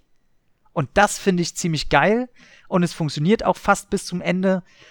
Man muss ein bisschen ähm, hier und da mal ein, zwei Augen zudrücken. Natürlich ist sie, also die Tochter, ist extrem Sportschwimmerin da äh, auf Zeit und so. Deswegen kann sie sehr gut unter Wasser schwimmen. Äh, manchmal gefühlt besser als die Alligatoren. Aber trotzdem, der ist schön blutig, der ist äh, schön hart. Der ist so ein kleiner, süßer, feiner, einfach gut gemachter Reißer. Deswegen kann ich nur empfehlen, Crawl ist wirklich eine kleine Überraschung dieses Jahres. Kann ich dir nur beipflichten. Was mich, ich habe den tatsächlich im Kino geguckt Was, was ich sehr, sehr geil fand, äh, da habe ich mich später auch mit äh, äh, Kollegen noch drüber unterhalten, war der Sound, also die komplette Ton- und Tonschnittkulisse und alles, Mhm. ist fast schon preisverdächtig gewesen. Also das ist so dermaßen geil abgemischt, dass du, der, der Film schafft es ja an sich schon eine extrem dichte Atmo da aufzubauen, so kla- klaustrophobisch, vor allen Dingen am Anfang, wenn es noch in der Hütte und im Keller da abgeht und du wirklich jedes giftige Rauschen von diesen Alligatoren hörst, äh, du hörst draußen den Regen klacken und auch später, du hörst jeden Ast durchs Fenster fliegen, du Mhm. hörst jeden Knochen brechen, Ja. wenn wieder irgendwo dieser scheiß Alligator wieder irgendwo, das ist ja, das liebe ich ja so an diesem Film. In vielen Horrorfilmen siehst du einfach, da wird irgendwas abgebissen, viel, viel Blut, viel Geschrei und so weiter. Und hier ist es halt irgendwie, die Härte wird eben dadurch klar, dass da voll drauf gehalten wird. Ja. Also erstmal die, ist auch die Hauptdarstellerin, was die arme Sau einstecken muss. Das ist ja unglaublich. Aber ja, also da, da macht es halt Knack, da bricht irgendwas, da wird was verdreht und was weiß ich, also da wird richtig gelitten und der Sound, der macht das noch so viel übler. Das ist halt richtig, richtig, das hat mir richtig gut gefallen in dem Film. CGI hast du ja erwähnt, ist ohnehin ganz cool gewesen. Klar, so Sachen wie mit der Rettungsschwimmerin und so, das sind diese Sachen, die brauchen diese Filme einfach. Aber ich war schon sehr angetan davon, mit wie viel Respekt die diesen Film gemacht haben und endlich, endlich, endlich, endlich, mit Ausnahme von vielleicht ein, zwei Millisekunden, auch völlig ohne Humor und Selbstironie. Also das Ja. taucht vielleicht so ein, zwei Mal auf, also das, der Film ist halt echt mal ein harter Tierhorrorfilm, den es so auf dem Niveau, glaube ich, echt schon seit The Shallows nicht mehr gab. Und The Shallows ist ja fast auch schon eher, ja, also den würde ich gar nicht mal damit vergleichen, weil der auf eine andere Art auch super war, aber auf eine andere Art. Und hier exakt das passiert, wovor man, glaube ich, Schiss hat, wenn man in einer Hütte mit einem Alligator sitzt. Genau, das ist der Punkt, also dass diese ironische Brechung komplett wegfällt, weil gerade äh, wenn sie draußen sind und dann herrscht ja dieser Monsun da und da sind ja auch dann andere Überlebende, die zum Beispiel in der Tankstelle da sind. Mhm. Ich will ja nicht so sagen, was da genau passiert, aber allein diese drei Leute und was da so passiert, da hätte man so viele Szenen nehmen können und kurz mal als Aufatmen so einen Witz reinbringen oder so. Oder irgend, wenn denn doch einer stirbt, das so inszenieren, dass man dann doch eher drüber schmunzelt, so weißt du. Aber ist es nicht. Du denkst die ganze Zeit, oh Mann, ey, die armen Schweine einfach nur. So. Ja, und ganz im Gegenteil sogar, ne? Statt Fanservice, so von wegen, jetzt kommen die großen Momente, wo man die Viecher mal sieht. Genau dann passiert der Scheiß immer nur im Hintergrund oder Genau. du, du stellst dir praktisch nur vor, was die arme Sau gerade durchmacht und so. Äh, Die haben schon echt ein äh, gutes Händchen bewiesen. Ja, also Einblick. muss ich auch sagen, und ich finde den ziemlich cool, wie, auch, wie der auf so einer leichten Metaebene passiert. Dann geht's ja doch noch mal rein ins, in ihr Haus, weißt du? Und Mhm. dann quasi lässt sie sich ja in ihrem Haus hier nichts gefallen und so. Also ähm, fand ich schon ziemlich geil. Und ey, das Ende hat mir gefallen, weil bei jedem Film fragt man sich ja, ey, wie bringen sie das Vieh um? Ist es wie eine Explosion? Spießen sie das irgendwie auf oder sonst irgendwas? Ey, und da finde ich das Ende einfach perfekt. Da gedacht, ey, geil. Der, der bleibt so seiner Linie treu. Finde ich gut. Ja, absolut. Von daher, ähm, Khalil, den kannst du dir auf jeden Fall blind kaufen. Der wird auf jeden Fall gekauft. Ich mag den Regisseur sehr. Also von daher ist gekauft. Cool. Dann ähm, noch ein Film, den ich da gesehen habe und da war ich sehr überrascht von. Also die meisten wohl nicht, aber ich habe Stuber geguckt. Ähm, ich auch. Ey, ohne Scheiß, Dave Batista und äh, Kumail Nanjiani, der jetzt übrigens ein Jahr seinen Körper gestählt hat für irgendeine Comic-Verfilmung. Wer mal sehen will, dass der der kleine Inder ist Inder, ne? Ja, ist mir egal. Der der sieht gerade aus wie Jack Gyllenhaal bei Prince of Persia. Ey, ist der Wahnsinn. Ebenfalls ist er da noch eher klein und kann mit Dave Batista als Gegenpart eher wenig anfangen, aber der Film hat mich einfach gehabt. Der hat innerhalb von fünf Minuten hat er einen super geilen Song ausgewählt. Du hast Dave Batista und Karen Gillan, die man aus Guardians of the Galaxy zusammen kennt. Und dann ist da schon so eine, so eine kleine Metaebene, wo, wo man weiß, okay, die wissen, worauf sie anspielt. Dann ist Karen Gillan haut noch so, ein, so einen dreckigen kleinen Witz raus. Und da dachte ich, okay, danach wird noch gegen Iko, Iko Uweis von The Raid gekämpft. Fünf Minuten hat er gebraucht und schon fand ich den Film einfach nur geil. Und ist mir egal, was alle anderen sagen. Ich habe alle fünf Minuten lauthals bei diesem Film gelacht. Weil, äh, der, der kleine Part, der eigentlich in so einem Film immer dafür da ist, der kleine Schisser zu sein, ey, der haut manchmal Sprüche raus. Und ich, also einfach große Liebe. Ich finde diesen Film richtig geil. Ich auch. Äh, ich habe den super gefeiert. Also ich war, das war wieder so ein Moment, wo man, wo man schon aufgegeben hat, überhaupt was Gutes zu finden. Dann zieht man sich den rein. Ich, ich hatte bei dem Duo hatte ich auch schon echt Panik. So der, Ja, ja. der kleine dumme Inder mit seinen äh, äh, hier Big Bang Theory Sprüchen, dann der Actionstar, der so Bruce Willis mäßig wahrscheinlich der Draufgänger ist und am Ende müssen aber beide zusammenhalten, bla bla bla. Da war ich schon genervt von. Ey, aber die beiden harmonieren so geil zusammen. Erstmal, weil, wie du schon gesagt hast, der ähm, Kumail Nanjiani, der hat einen so geil trockenen Humor. Also der ist eben nicht so der, klar ist der mit der Situation hier und da als Uber-Fahrer überfordert, aber in anderen Momenten, in so klaren Momenten, ist der einfach super schwarzhumorig und äh, hat meiner Meinung nach sogar die besseren Pointen Ja. im Film. Und daneben Dave Bautista, ja, ist natürlich das Muskelpaket, aber über die Hälfte des Films einfach mit Sehschwäche. Wie geil ist das denn bitte? Ist äh, so Also, gut. Ich feiere den Film. Äh, Vielleicht ist das auch einfach unser trauriger Humor. Keine Ahnung. Aber der hat mich super abgeholt. Äh, Ich sag nur, mein Lieblingsspruch, wo er Batista an, an Latz knallt. Dein Gesicht sieht aus wie ein Rassengangbang der hässlichsten Leute. Siehst du, das ist, das ist mein Humor. Okay. Ach, ich wollte übrigens noch, habe ich eben äh, vergessen äh, zu erwähnen, bei Hobbs and Shaw, das Einzige, was ich da geil fand, davon hätte man mir zwei Stunden zeigen können, ist, wie die sich gegenseitig beleidigen. Oh, also so. Dwayne Johnson und Statham. Davon hätte ich mir zwei Stunden geben können. Absolut. Und da passen halt so Sprüche zu, wie der, den er hier aufgedrückt hat mit dem Rassengangbang. Unglaublich gut. Ey, ist einfach so gut. Also sehr schön, weil da war ich noch, den will ich mir jetzt auch sofort kaufen. Ende August kam dann noch der für Action-Fans Angel Has Fallen raus. Der, der Abschluss der Trilogie, was nicht bei einer Trilogie bleiben wird, wie wir, wie man es schon munkeln hört, anscheinend wird vier und fünf an einem Stück gedreht noch. Äh, mit Jared Butler nach, ach, wie hieß der? London Has Fallen. Der erste war, White Angel- House Down? nee, das war Du hier. meinst Olympus, Olympus. Ol Olympus has fallen. Ja. Ich fand den nicht so schlecht, wie alle den gemacht haben. Ich war sogar ein bisschen überrascht. Pure Klischee. Muss aber sagen, ey, ich fand die letzte halbe Stunde schön handgemachte Action. Ähm, also war nicht weniger und nicht mehr, als ich äh, erwartet habe von dem Ding. Also, wo Nick Nolte die ganzen Minen hochgehen lässt im Wald und so, das war schon, äh, ich mochte das. Ja, ich finde auch, der ist so ein bisschen, der hinkt seiner Zeit hinterher. Ich glaube, in Ja. den 90ern hätte der überhaupt kein Problem gehabt, dieser Film. Jo. Ich muss dazu sagen, ich fand den ersten Teil sogar recht gut. Ähm, der hatte natürlich den Vorteil, der bessere White House Down zu sein, die ja irgendwie schändlicherweise fast gleichzeitig rausgekommen sind. Mhm. Vergiss nicht Uwe Bolls White House Taken. Ja. Äh, doch, verge vergesse ich gerne. Oh, danke, dass ihr mich dran erinnert habt. Oh, Habe ich auf Blu-ray. Ist mir nicht peinlich. Uwe Boll Collection. Was geht? oh nee, mein Gott, nee, okay. Ja, äh, was wollte ich noch sagen zu. Achso, ja, nein, ich, ich wollte eigentlich nur beipflichten. Ich fand den, äh, End- also nach, wie hieß der zweite jetzt schon wieder? Ey, man London- da echt. London- Die, London die fallen. alle. Genau, London Has Fallen fand ich unglaublich grottenschlecht. Und Angel Has Fallen fand ich dagegen echt wieder schnörkellos und ganz cool. Jo. Vielleicht ist, vielleicht ist es auch unserem Alter geschuldet, dass wir das eigentlich immer ganz gern mögen, wenn so 80er-Style ist. Und er ist ja auch noch, wie du schon meinst, seiner Zeit hinterher mit seinen Bemerkungen so und seinen Beleidigungen den Gegnern gegenüber, diese leicht nihilistisch menschenverachtende in der Action, ähm, Ja. die ja heute sehr leider ein bisschen flöten geht.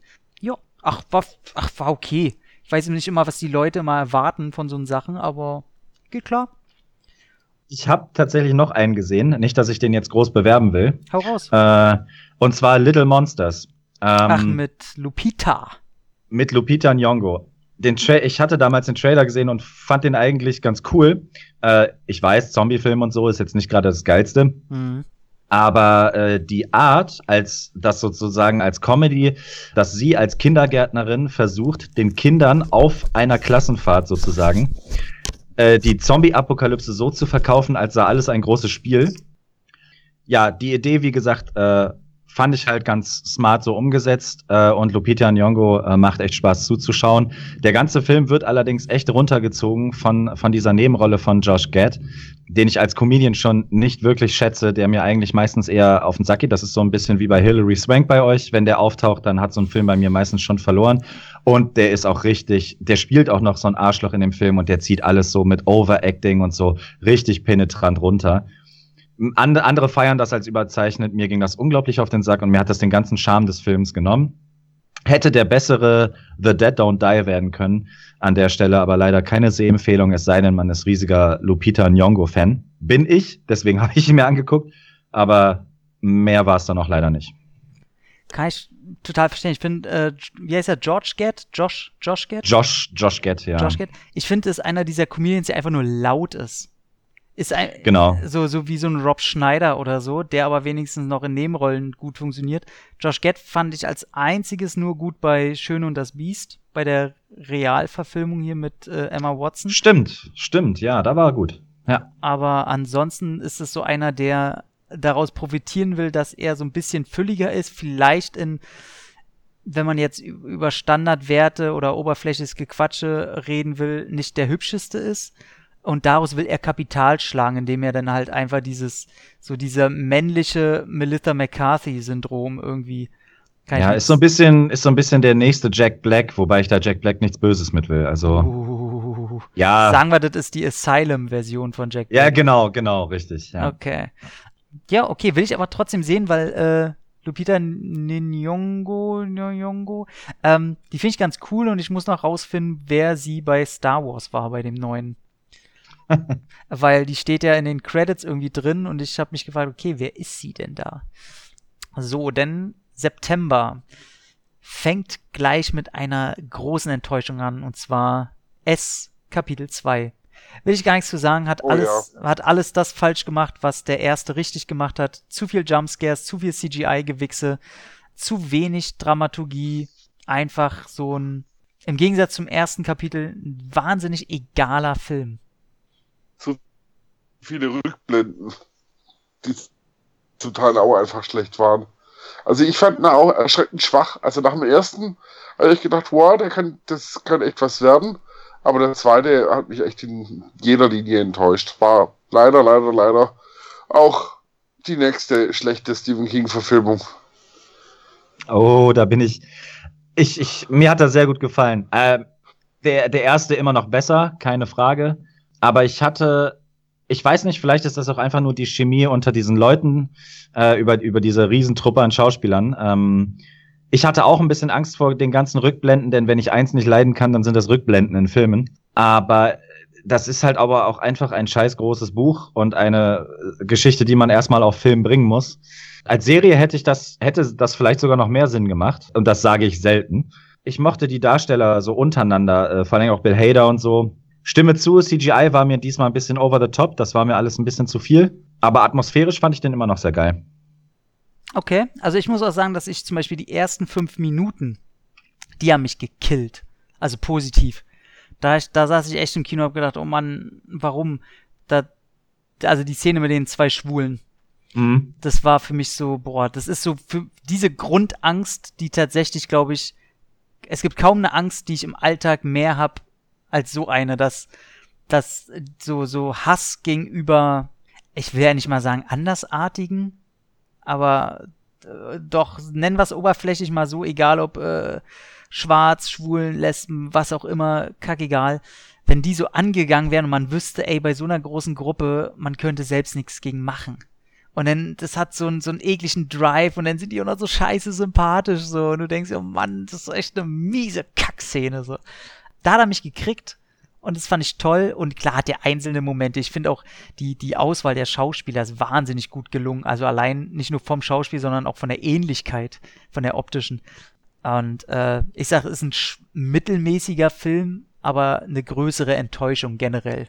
Ich glaube, in dem Monat, äh, klar, die, also es kam noch eine Doku raus, die langsam von sich immer mehr von sich reden macht, ist die Doku über Diego Maradona. Die soll richtig gut sein. Ich interessiere mich selber nicht für Fußball. Ähm, mich interessiert das dann auch, also die Person interessiert mich auch. Ich muss erstmal selber nochmal nachgucken. Es war ein Fußballer, oder? Ich bin da ganz dumm in so Sachen. weiß nicht, vielleicht von Interesse für bestimmte Leute, die auch sagen, hier, wer war er der Hand Gottes und so, ne? Irgendwie sowas. Mhm. Also Maradona war schon ein Ausnahmefußballer, Kokser, hatte die Hand Gottes. Das ist schon der ein Terrible des, Fuß, des professionellen Fußballs gewesen. Und da ich mich ein bisschen für Fußball interessiere, ist das auf alle Fälle auf meiner Must-See-Liste. Ist auch äh, von den Machern, die die Doku gemacht haben, zum Beispiel von Arten Senna, ähm, die Oh, auch okay. me mega abgeräumt Okay. hat. Und der irgendeine andere Doku haben die noch gemacht, die jetzt vor kurzem, also davor auch rauskam, die auch richtig abgeräumt hat. Also ich höre auch nur Gutes über diese Doku, dass sie richtig krass sein soll. Von daher, Flo hatte die auch gesehen. Er interessiert sich allerdings auch für Fußball. Aber auch von Leuten, die jetzt sagen, ey, du musst nicht Fußball mögen, um halt die Doku, weil es geht ja um einen Menschen, der halt viel zu früh, viel zu erfolgreich war und dazu auch noch ein Genussmensch und da kommt natürlich ein Extrem aufs andere. Und ähm, ja, vielleicht für Leute, die das interessiert. Ja, dann kam noch eine deutscher Film raus, den ich nur auf dem hab, Schirm hab, weil eine Freundin die Buchvorlage ganz toll fand. Äh, Gut gegen Nordwind. Ähm, wo das Buchkonzept dieses war, dass äh, man nur in quasi deren Briefverlauf oder E-Mail-Verlauf, glaube ich. Ja, äh, E-Mail, Chat-Verlauf. Also ein tolles, tolles Buch, muss ich echt sagen. Also ist wirklich, ja, äh, bei Liebesromanen rennen wahrscheinlich die meisten schreiend weg, aber ich fand ihn wirklich schön zu lesen, aber originell zu lesen und ähm, den Film habe ich allerdings auch nicht gesehen, leider. Also hätte ich Oder tatsächlich. vielleicht, Gott sei Dank. Ja, weiß man halt nicht, weil ich finde Nora Tschirner, auch wenn ich die, äh, auch wieder so eine Zuckerperson, die ist mir so ein bisschen klischeehaft besetzt. Ich will die in so einer Rolle nicht mehr sehen. Ich will gerade bei so einer Buchverfilmung lieber Leute sehen, die man nicht kennt, wo man nicht gleich Sachen mit verbindet. Aber der Trailer hat mir gefallen. Mir gefällt, ähm, ich habe mir mal Auszüge aus dem Buch auch durchgelesen. Ich glaube, ich habe das sogar von ihr geschenkt auch bekommen. Vielleicht liegt es irgendwo noch.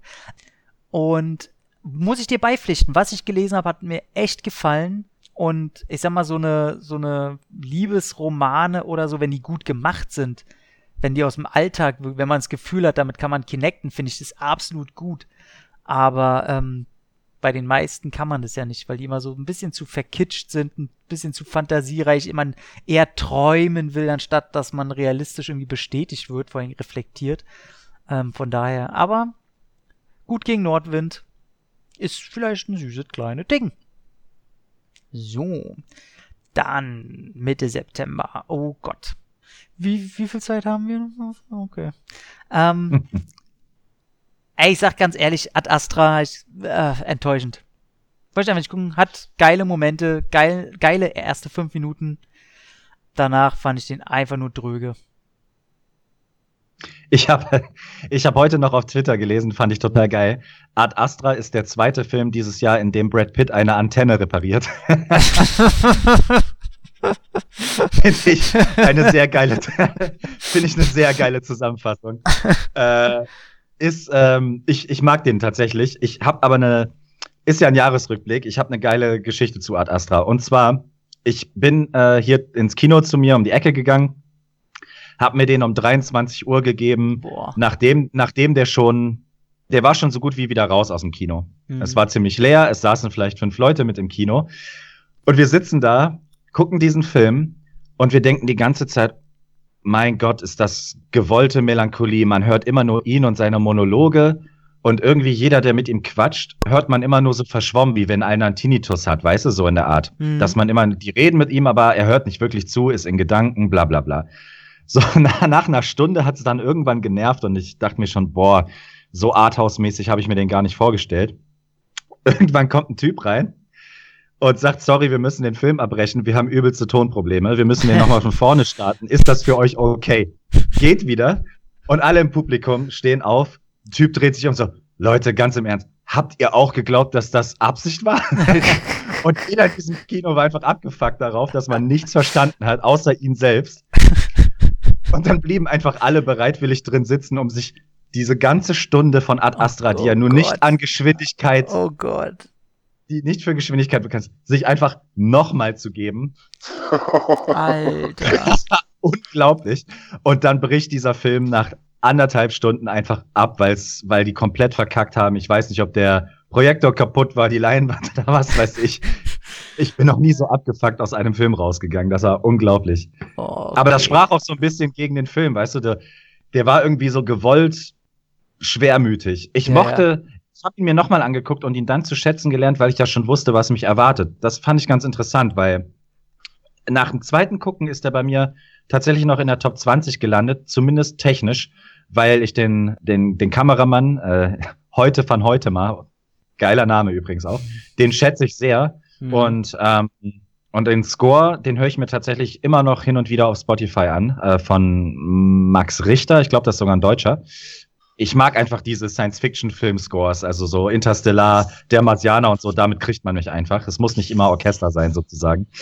Und äh, ich mochte tatsächlich das letzte Drittel vom Film, weil ich ja schon wusste, es geht mehr Richtung Familiendrama und mehr Richtung Selbstreflexion als wirklich um Hm. äh, Science Fiction o- oder Aliens oder was weiß ich was so, weißt du? Und dann fand ich den ganz cool. Ja, ich glaube. Ich muss, ich muss außerdem sagen, äh, ich liebe ja Brad Pitt. Also ich bin echt ein absoluter Fanboy, was den Mann angeht. Mhm. Aber was mich bei ihm wirklich stört und wo ich absolut von überzeugt bin, ist, was er nicht kann, ist grundauf ernste, seriöse Rollen spielen. Mhm. Jedes Mal, wenn er das versucht, kommt er mir völlig überstilisiert vor. Dann will der zu viel. Aber sobald er satirisch, witzig oder was weiß ich was wird, wie äh, hier, ähm, äh, weiß ich jetzt nicht, äh, 12 Monkeys, Fight Club oder Mhm. jetzt eben auch Inglourious Bastards oder, oder eben auch jetzt Cliff Booth bei Once Upon a Time in Hollywood. Wenn der diese Rollen hat, dann ist er einfach Gott.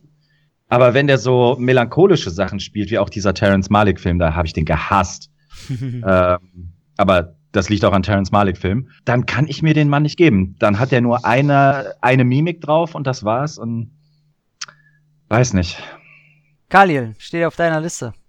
Aber an Astra habe ich tatsächlich nicht gesehen. In, ja, ah, das war auch die Zeit. Da war ich auch gerade äh, unterwegs in Deutschland, kam gar nicht dazu, obwohl Rambo im Kino lief, obwohl Systemsprenger lief, den ich auch gern gesehen hätte.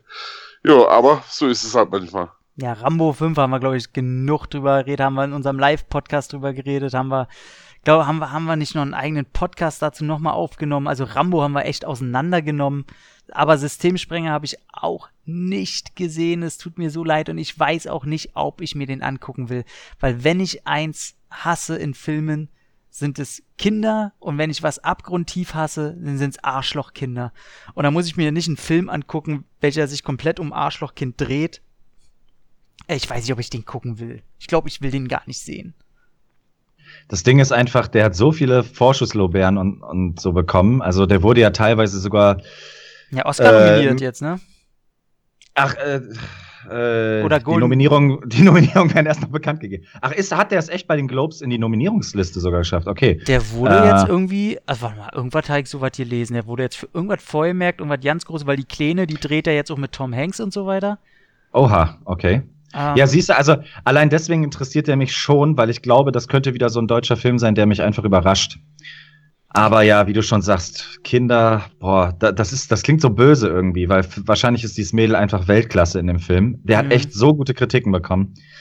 ja, Aber da muss ich mich erst noch durch ein paar andere im Moment ackern.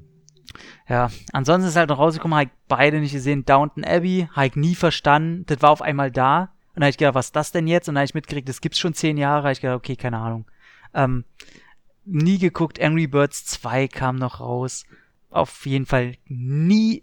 Irgendwann wird das bei mir laufen. Das war's in der Woche. Jetzt kann Khalil kommen, denn ein Film, auf den ich mich jetzt auch aufs Mediabook freue, weil da der Director's Cut drauf ist. Und wahrscheinlich ist es mein neuer Lieblingsregisseur und auf jeden Fall die Hauptdarstellerin, hatten wir ja schon mal erwähnt, meine neue äh, Ex-Frau, Florence Pugh, Pugh, Puff, Poe, Pay, Pang, Pang, keine Ahnung, wie sie ausgesprochen wird. Ich glaube Pugh, ne? Florence Pugh, glaube ich. Ja. Aber bei mir, bei mir ist er ja unter meinen Top 10 Filmen. Ich glaube, ich habe ihn auf Platz 5 oder 6 sogar.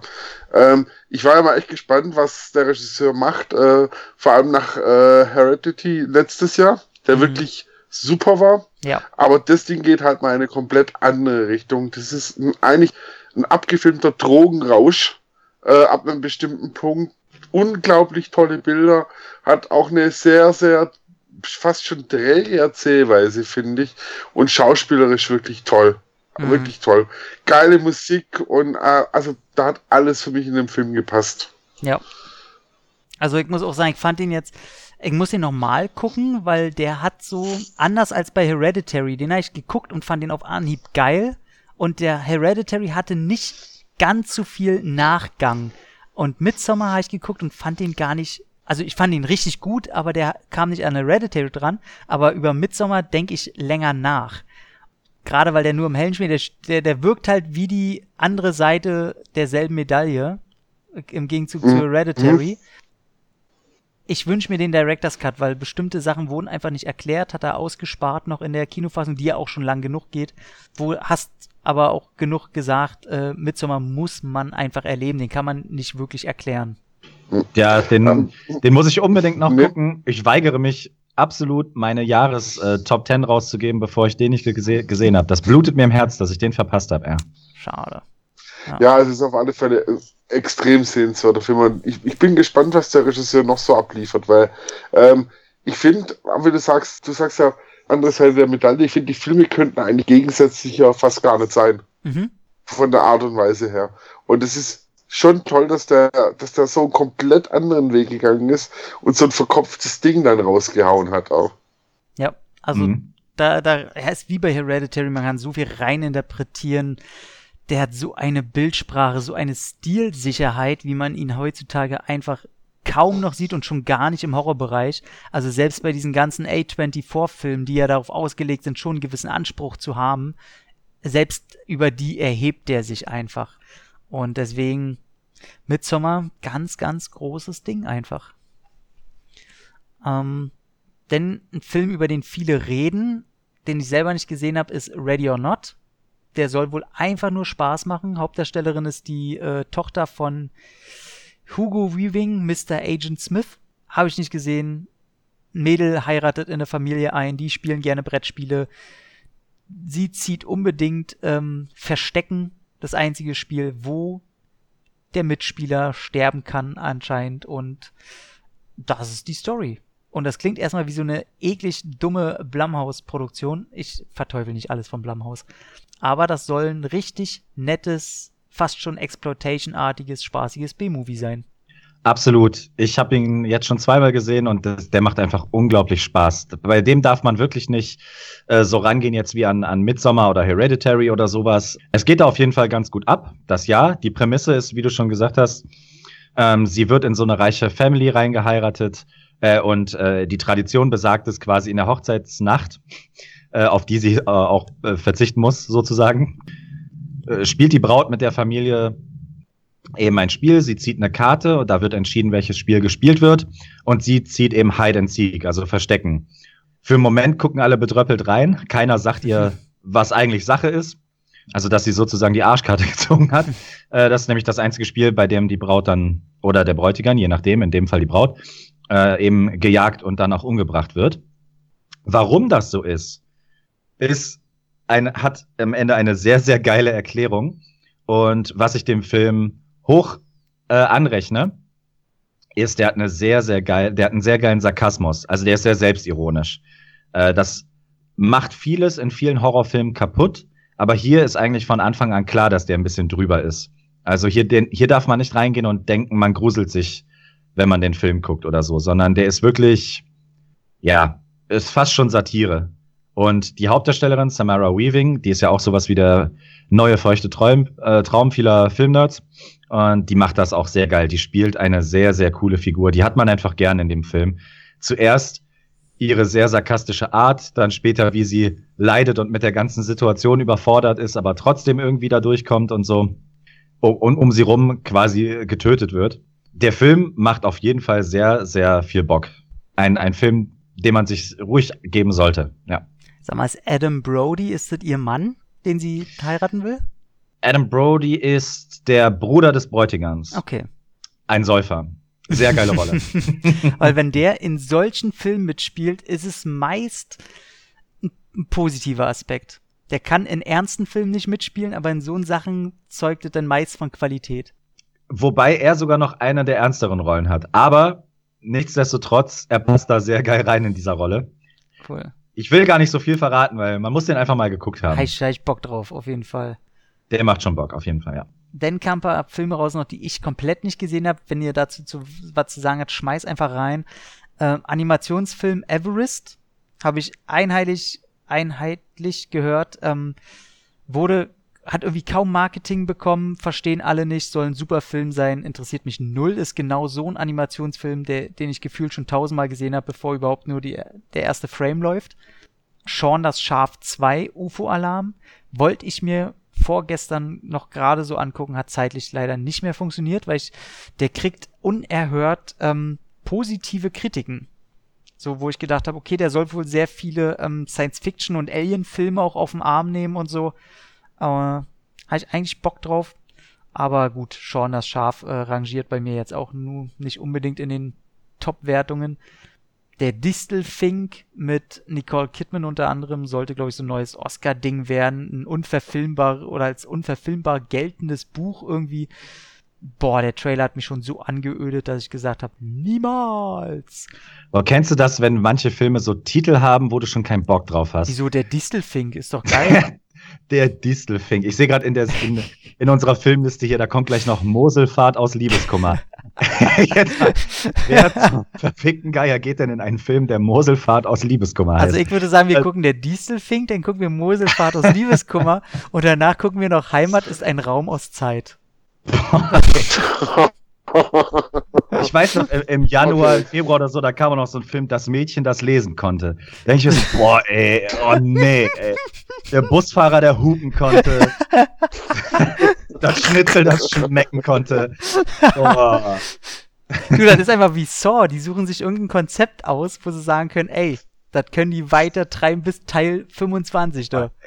Ja, ey, boah, ich bin so arty, ey. Boah, nee, Oh, guck mal, ey. mir der Magen um. Oh, guckt euch an, ey, wir stellen einen Stuhl in den Garten und dann machen wir das auch noch einzeln so und dann machen wir es schwarz-weiß und legen eine Zigarette rauf. Oh mein Gott. oh Mann, ey, hört mir auf mit so einer Scheiße, ey. Da kommen wir doch gleich mit Rob Zombie um die Ecke. Ähm, der der Anti-Azi-Fazi hab ich nicht ja, Es war halt wirklich so, ich habe nicht geguckt, weil ich Angst hatte, weil nach 31 glaube ich nicht mehr an diesen Menschen. Filmisch.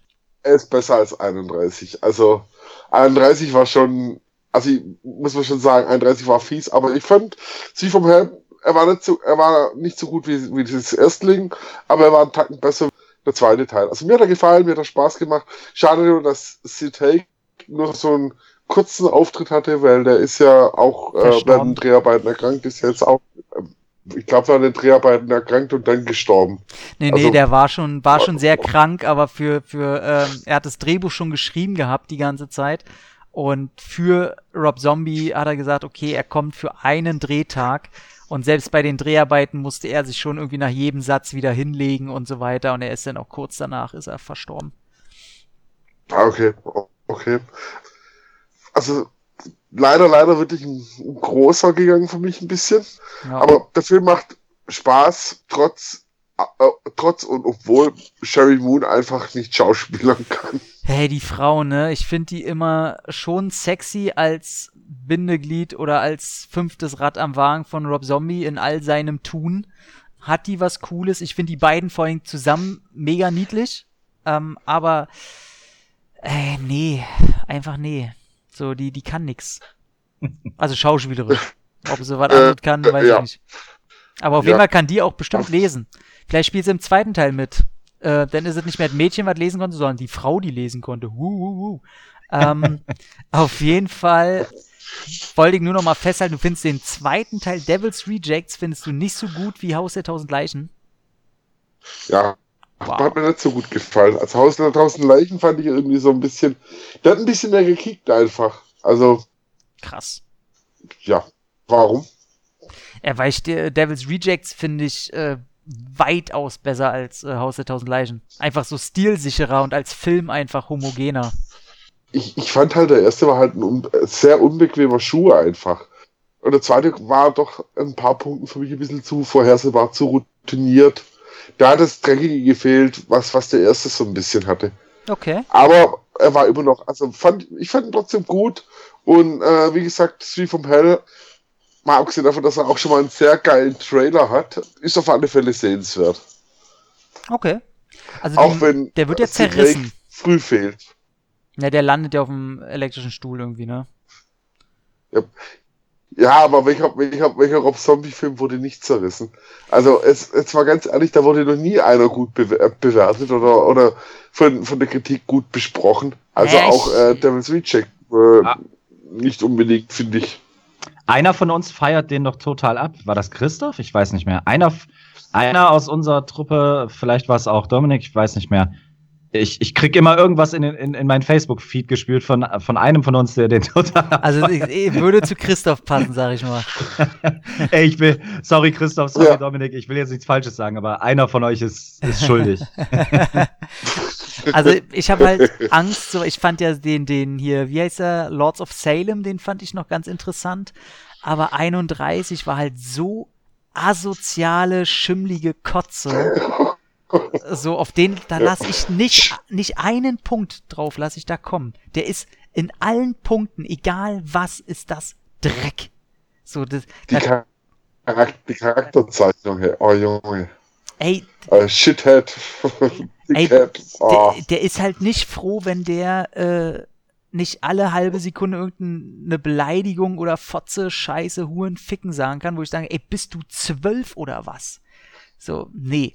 Nicht, nicht mein, das ist nicht mein Rob Zombie. Weißt du, das ist nicht mein Rob Zombie. Geht's weiter in Oktober. Oh Mann, ey, gleich erst. Über den haben wir aber schon in einem Roundup, glaube ich, geredet, über Jiminy Man. Mit Will Smith.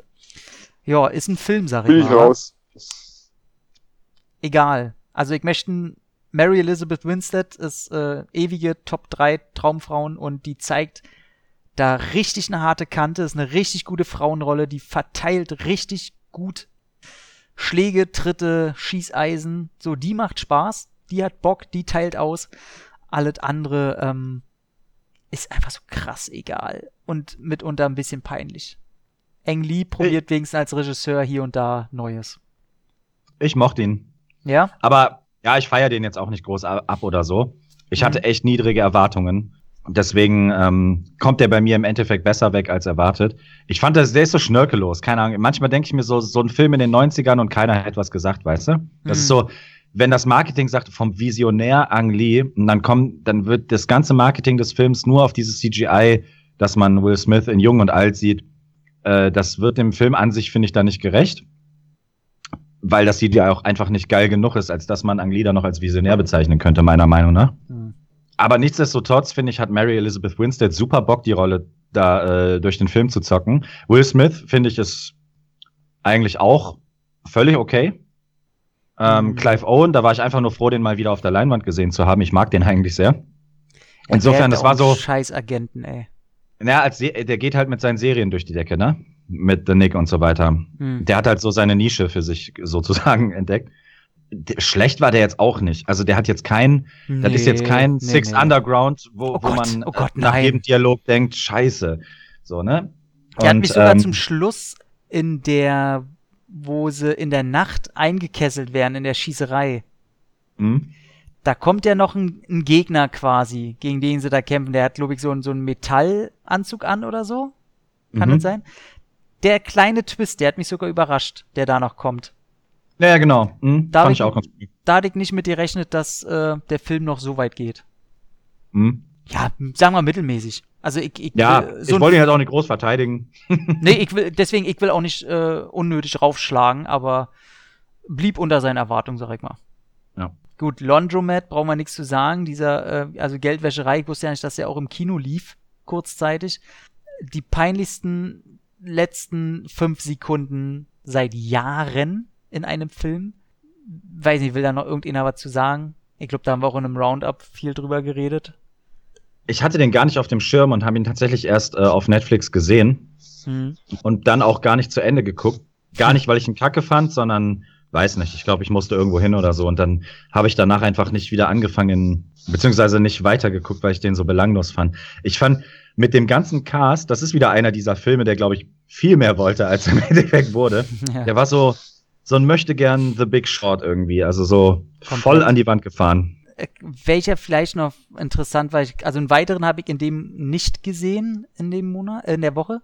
Ähm, raus kam noch Skin mit Jamie Bell in der Hauptrolle nach, und äh, Vera Farmiga, wo Jamie Bell diesen Nazi spielt, ein voll tätowiert, ganzen, ganze Gesicht, ganzer Körper und so, der sich ein bisschen denn gegen diese rechte Szene stellt, weil er eine, seine Frau da irgendwie kennenlernt, ähm, die wunderbar so normal dargestellt wird von einer sehr recht fülligen jungen Dame, die das äh, super machen soll. Und hab ich nicht gesehen. Soll auch hinter seinen Möglichkeiten bleiben, aber ähm, Ugly Dolls kam noch raus, so ein, so ein, so ein Dingensbummens, ein Animationsfilm, hat keine Sau interessiert. Kommt. Mein Highlight, mein Ja. Highlight war das äh, Metallica-Konzert tatsächlich. Das lief im Kino bei uns und Ah, das habe ich okay. mir auch gegeben. War echt ganz geil. Also wer die das erste Mal Metallica mit Symphonieorchester mochte, der wird das zweite auf jeden Fall lieben, weil die da noch viel mehr so dem, dem Orchester selber noch zugestehen. Also da geht's auch so ein bisschen, da, da spielen Metallica auch tatsächlich mal einen, Klassik-Klassiker und dann, die spielen sich die Bälle diesmal mehr zu. Ist echt recht sympathisch geworden. Ich hoffe, das kommt irgendwann auch noch mal raus irgendwie als DVD oder Blu-ray oder was auch immer. Habe ich bisher erschreckend wenig drüber gehört, aber von der Inszenierung her und so fand ich das richtig geil. Witzig, ich habe heute Morgen erst äh, wieder das St. Anger Album gehört. ähm, wusste ich gar nicht, halt komplett an mir vorbeigegangen. Also hätten die, haben die bei uns bestimmt auch gezeigt. Schade. Ja, dann kam der, also haben wir auch, Joker kam raus. Ähm, Ja, ist mal ein Top, äh, also mit, mit 90, quasi der streitet sich bei mir um die Krone. Das ist Platz 1 quasi. ja, zu Recht. Also ich fand absolutes, wirklich toller Film, Meisterwerk. Ähm, toller Queen Phoenix, mehr als man erwarten konnte, ikonischer Film. Ja, genau, ich sag jetzt, will jetzt bloß nicht so viel drüber reden, weil wir halt einen eigenen Cast dazu hatten. Aber ansonsten, falls ihr noch Ja. ein, zwei, ein, zwei, drei Sätze dazu sagen wollt, gerne. Äh, ich will nur erwähnen, weil ich das echt komisch finde, das sagt ja wirklich so gut wie jeder. Und ich finde es krass, obwohl natürlich hier und da eine Nominierung bei rauskommt. Wir sind ja jetzt mitten in der Awardsaison, wie sträflich der Übergang wird in vielen, vielen Kategorien. Also der geht ja echt fast schon unter. Also ich sag das nur, weil ja heute, heute Nacht sind ja äh, die Globes und äh, dann eine Woche später werden die Oscar-Nominierungen äh, bekannt gegeben. Es waren ja jetzt schon zig, zig Preisverleihungen. Ähm, ich fand das überraschend, wie, wie die sich einfach nicht für den Film interessiert haben. Nur äh, quasi die Sachen, wo sie wirklich äh, keinen Bogen drum gehen können. Hier und da taucht mal Joaquin Phoenix auf und so, aber insgesamt doch deutlich weniger, als ich erwartet habe, weil wirklich jeder das sagt, dass der in den Top 3 Bei mir ja auch. Meinst du, das ist diese politische Entscheidung, dass sie ein bisschen zu, äh, zu viel Angst vor der Aussage des Films und so haben? Ich, ich weiß es nicht. Ich kann es mir echt nicht. Ich meine, der hat starke Konkurrenz dieses Jahr, keine Frage, aber ihn nicht mal mit zu nominieren in vielen Sachen, in, in vielen Kategorien, finde ich schon erstaunlich. Also Mhm. irgendeinen Grund muss es da geben. Ja, denke ich auch. Welchen Film ich mir gerne angeguckt hätte, klingt ein bisschen zu positiv, weil ich glaube, der, der ist echt scheiße. Und, zwar- aber ich liebe einfach Abenteuerfilme und da ist mir auch egal, ob der eher auf Kinder gemünzt ist. Und zwar Dora und die Goldene Stadt. Hätte ich mir gerne im Kino angeguckt. Weil das so, so, so Indiana Jones mit einer weiblichen Teenie-Version irgendwie im Dschungel. Hätte ich mir gern angeguckt und ich mag äh, Michael Pena. Hat den irgendeiner irgendwie auf dem Schirm gehabt? Ich habe ihn nur auf dem Schirm wegen der Hauptdarstellerin, weil die auch bei plötzlich äh, Familie, also Instant Family, äh, haben wir am Anfang drüber gesprochen. Stimmt. Isabella. Die hat nur immer einen anderen Namen, je nachdem, wie die Eltern gerade sich umverheiraten. Also ähm, manchmal heißt sie Isabella Moner, manchmal Merced, aber die ist richtig cool. Also Ja, die kann vor allem auch was. So. ja, Ja. Ähm, ey, okay. Sicario 2. Alter, krass. Mhm. Okay, und nee, dann muss ich den ja wirklich sehen. ich wusste gar nicht, dass es die ist. Ich dachte die ganze Zeit, ach, kenne ich die irgendwie? Ach, die sehen alle gleich aus, so. Diese ganzen Latinerbräute. Hört mir auf. Ähm, verwechsel ich genauso wie alle Asiaten. Aber ähm, tatsächlich, ähm, okay. Äh, bas- Basiert, glaube ich, auf irgendeine so äh, Kinderserie, ne? Auf so einer Kinderzeichentrickserie, irgendwie sowas. Mhm. Ähm, gut, 47 Meters Down, Uncaged, der schlechteste High-Film, der je ins Kino geschafft hat. Oder auf, ach, ach, nee, da rede ich gar nicht drüber, der ist ganz große Scheiße. Richtig, richtig enttäuschend. Der ist so die Antithese zu Crawl. 1 zu 0 für die Krokodile, will ich mal sagen. Mhm. Ey, wirklich, Ah. das glaubt man nicht. Man weiß nur, die, die, da sind irgendwie vier, fünf Mädels und drei von denen sind, äh, da ist eine, eine die Tochter von Stallone, die andere von Jamie Foxx, Corinne Ja- Fox. Jamie Foxx. Genau, Mhm. der, die Tochter von Jamie Foxx ist dabei und dann noch von irgendwem die Tochter. Auf jeden Fall, Maleficent 2 kam dann im Oktober. Den, ich mag Maleficent 1 und 2. Ich mag die. Ich kann dagegen nichts tun. Ich finde die super. Ähm, beide gleich. Äh, Angelina Jolie hat richtig Bock. Der hat eine geile Endschlacht. Elle Fanning ist viel zu süß für die Welt. Das sage ich, glaube ich, jedes Mal. Mag ich. Habt ihr da irgendwelche Softspots? Ich, ich habe weder Teil 1 noch Teil 2 gesehen. Ich liebe aber Angelina Jolie auf Mhm. der Leinwand. Insofern gestehe ich dem Film seinen, wenn er ihn hat, Erfolg zu. Aber ansonsten kann ich echt nicht viel dazu sagen. Okay. Jetzt seid ihr. meins ist es auch nicht. Okay, aber jetzt kommt ihr bestimmt dran, weil ich habe den ähm, leider nicht sehen können, weil der zu unmenschlichen Zeiten hier im Kino läuft gerade oder lief. Bühne auf. Es ist ein Wunder, dass der überhaupt noch im Kino gelaufen ist. Muss man, muss man auch sagen. Parasite. Wir reden von Parasite. Legt mal los. Geständnis, ich habe ihn ja erst vor ein paar Stunden geguckt. Äh, war einer der großen äh, Filme, wo ich Nachholbedarf hatte. Der landet ja auch wirklich bei jedem in der Top 10 mindestens äh, und ist sehr wahrscheinlich auch der ganz, ganz große Favorit bei den äh, Globes und Oscars äh, dieses Jahr. Und ich muss sagen, ich kann ja mit asiatischem Kino gar nicht. Also null. Bis jetzt kann ich an einer Hand abzählen, wie viele Filme ich mir davon geben kann. Insofern, das ist wahrscheinlich auch der Grund, warum ich Parasite noch so lange vor mir hergeschoben habe. Ich bin ein Volltrottel, weil den Film hätte ich mir von vornherein angucken sollen. Der wird meine ganze Jahresliste durcheinander würfeln. Ich habe jetzt äh, bis zum Start unseres Casts hier heute, habe ich den so in meine Top 5 pressen müssen. Wahrscheinlich landet er am Ende sogar viel weiter oben. Ich finde, das ist eine der lustigsten, schönsten, dramatischsten Geschichten, die seit Jahren für einen Film geschrieben wurden. Also wenn der kein Drehbuch-Oscar kriegt, dann verstehe ich die Welt nicht mehr.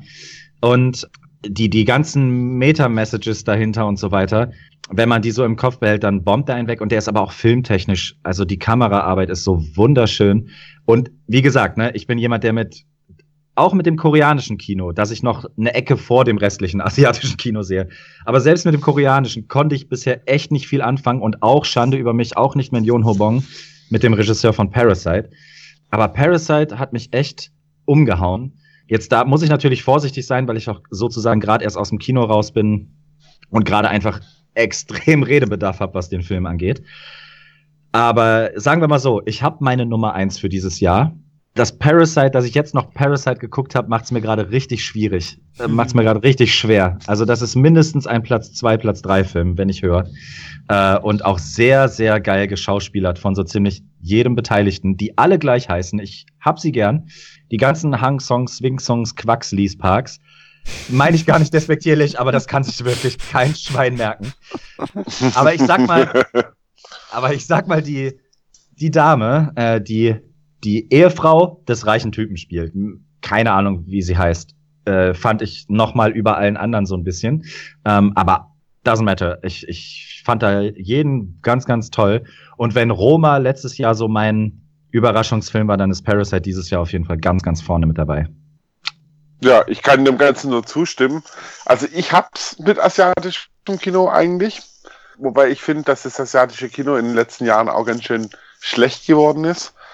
So diese Ultrakacher wie Anfang, Ende der 90er, 2000, die, die bis Mitte 2000 habe ich schon lange vermisst, aber der hat mich auch ziemlich abgeholt. Ist auch ein rein Top 10, gehört definitiv zu dem Besten, was ich dieses Jahr gesehen habe und ist absolut verdient. Ähm, auch Top-Anwärter bei den Globes und Oscars, hoffe ich zumindest. Also es wäre echt eine böse Überraschung und super Schauspieler, tolle Regie, eine krude Mischung Film und ähm, für einen asiatischen Film auch sehr zugänglich.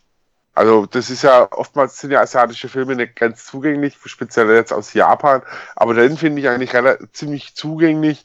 Kein komplett absurder Humor oder Symbolik, die, die, die man im Westen kaum verstehen kann. Also auf alle Fälle auch einer der besten Filme, die ich dieses Jahr gesehen habe. Ich finde halt, der schafft diese Balance. Also abgesehen von der Geschichte, die ich an sich schon ganz cool finde, weil die echt was Eigenes hat, diese Balance, dich, also wie du schon sagst, ne, der ist schon ein bisschen zugänglicher auch für fürs europäische und amerikanische Auge, würde ich jetzt mal behaupten, wie der es schafft, einen frechen Humor zu besitzen und das aber in eine solche Tragödie umzuwandeln und dann wieder, also, also diese, dieser ständige Balanceakt, das, das macht er so sensibel gut, das ist unglaublich. Also ich war echt mehr als positiv angetan. Ja, ich sag mal so, die Deutschen halten gegen mit, ich war noch niemals in New York.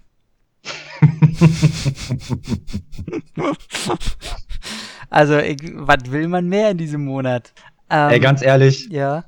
Wer guckt sich, also ich, ich war ja eben im Kino und da lief diese Udo Lindenberg-Trailer, äh, ne? Ja.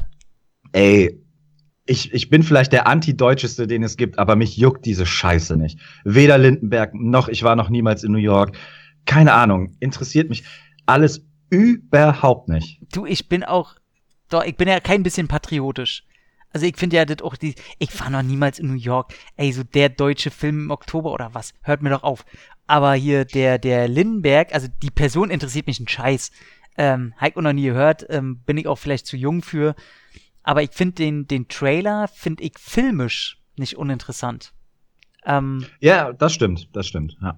Also ich finde zum Beispiel, dass der, der junge Mann, den ich null kenne, der den Lindenberg spielen soll, also ich würde mir den Film wahrscheinlich sogar lieber angucken, wenn es sich nicht um Lindenberg dreht. Also weil da verbinde ich immer irgendwie so was urdeutsches, knorriges, langsames, verfaulendes mit. Und das ist was, was so ein junges Volk, so junge Rehe wie wir, das brauchen wir noch nicht. Ah, sag mal. Aber ich glaube tatsächlich so was wie, ähm, hier, ich war noch niemals in New York. Das ist halt alt, altes Menschenkino, so. Also ich glaube. Da muss ich, muss ich gerade mal was fragen, sorry, äh, bevor ich es vergesse. Und zwar, äh, jetzt haben wir den eben übersprungen. Hat, hat einer von euch Ronny und Clyde gesehen? Von Erkan Acha? Ach, der Ich wollte den unbedingt gucken und ich habe ihn verpasst. Der lief natürlich auch so gut wie in keinem Kino. Wo, wann lief denn der? Ach, der lief in der, in der zweiten Oktoberwoche, ne? Ähm, mm. Nee, habe ich nicht gesehen, weil ich glaube, ich mochte das äh, Poster nicht. Irgendwas hm. hat mir da nicht gefallen, aber ich habe auch in der, in der Deadline, glaube ich, die haben ein Interview auch mit den Machern gehabt. Ja, scheint auch wieder so, so ein kleines Indie-Ding zu sein, was durchaus fruchten könnte. Ja, es sind halt die Macher von Schneeflöckchen und den Film liebe ich ja. Den fand ich ja super geil. ja, egal, okay. Ah, bei Schneeflöckchen hatten wir uns ja schon mal in den Haaren gehabt. So. Ja. Den, den habe ich ja ausgemacht. Es tut mir so leid, aber den gucke ich auch noch mal irgendwann. Damit wir wieder auf einen Strang kommen und Qualitätskino genießen können, lief natürlich Terminator 6 in der vorletzten Oktoberwoche. ja, nächster Film, würde ich sagen. Ja. Adams Family hat den einer geguckt. Das ist zum Beispiel so ein Thema von Animationsfilmen, wo ich dann sagen würde, guck ich vielleicht mal rein. Aber hab den auch nicht geguckt, weil ich gehört habe, das Thema Adams Family soll anders als in den Realfilmen doch sehr mit eher kindlichem Humor unterlegt sein. Juckt mich überhaupt nicht, der Film. Na cool, denn da sind wir doch schon. ich würde ich würd gerne noch was sagen, oder, oder bist du noch bei derselben Woche? Äh, da lief Ey, ja, brauchen wir nicht sagen, deutscher Film, perfekte Geheimnis. Sage ich nichts zu, ganz ehrlich, so eine Filme will ich hier nicht bewerben. Ähm, wir hatten, habe ich leider nicht gesehen, produziert von Guillermo del Toro, äh, Scary Stories to Tell in the Dark. Mhm. Ah, schade, weil ich höre von allen Seiten, dass das so eine Gänsehaut-Folge, Film auch immer, ein bisschen für Erwachsene sein soll. Nicht. Gut. Kann ich leider gar nicht so sagen. Bei nee. uns lief immer nur dieser Halloween-Hound. Oh Gott, ey. Ja. Nee. Kann ich mir nicht geben. Nee, da habe ich das Cover gesehen, da habe ich einen Trailer gesehen und habe gedacht, nee Mann, Leute, ihr kriegt mich mit so einer Scheiße nicht mehr. Die Zeiten sind vorbei. Jetzt kommen auch langsam diese ganzen Filme, die so Nachzügler, wo sie noch so probieren, den letzten Groschen aus der Tasche zu ziehen mit derselben Kacke. Und äh, alle, die ich kenne, die ihn gesehen haben, meinen auch unterirdische Scheiße. Von cool. Ja, finde ich doch, ist doch, ist doch ein super Ding.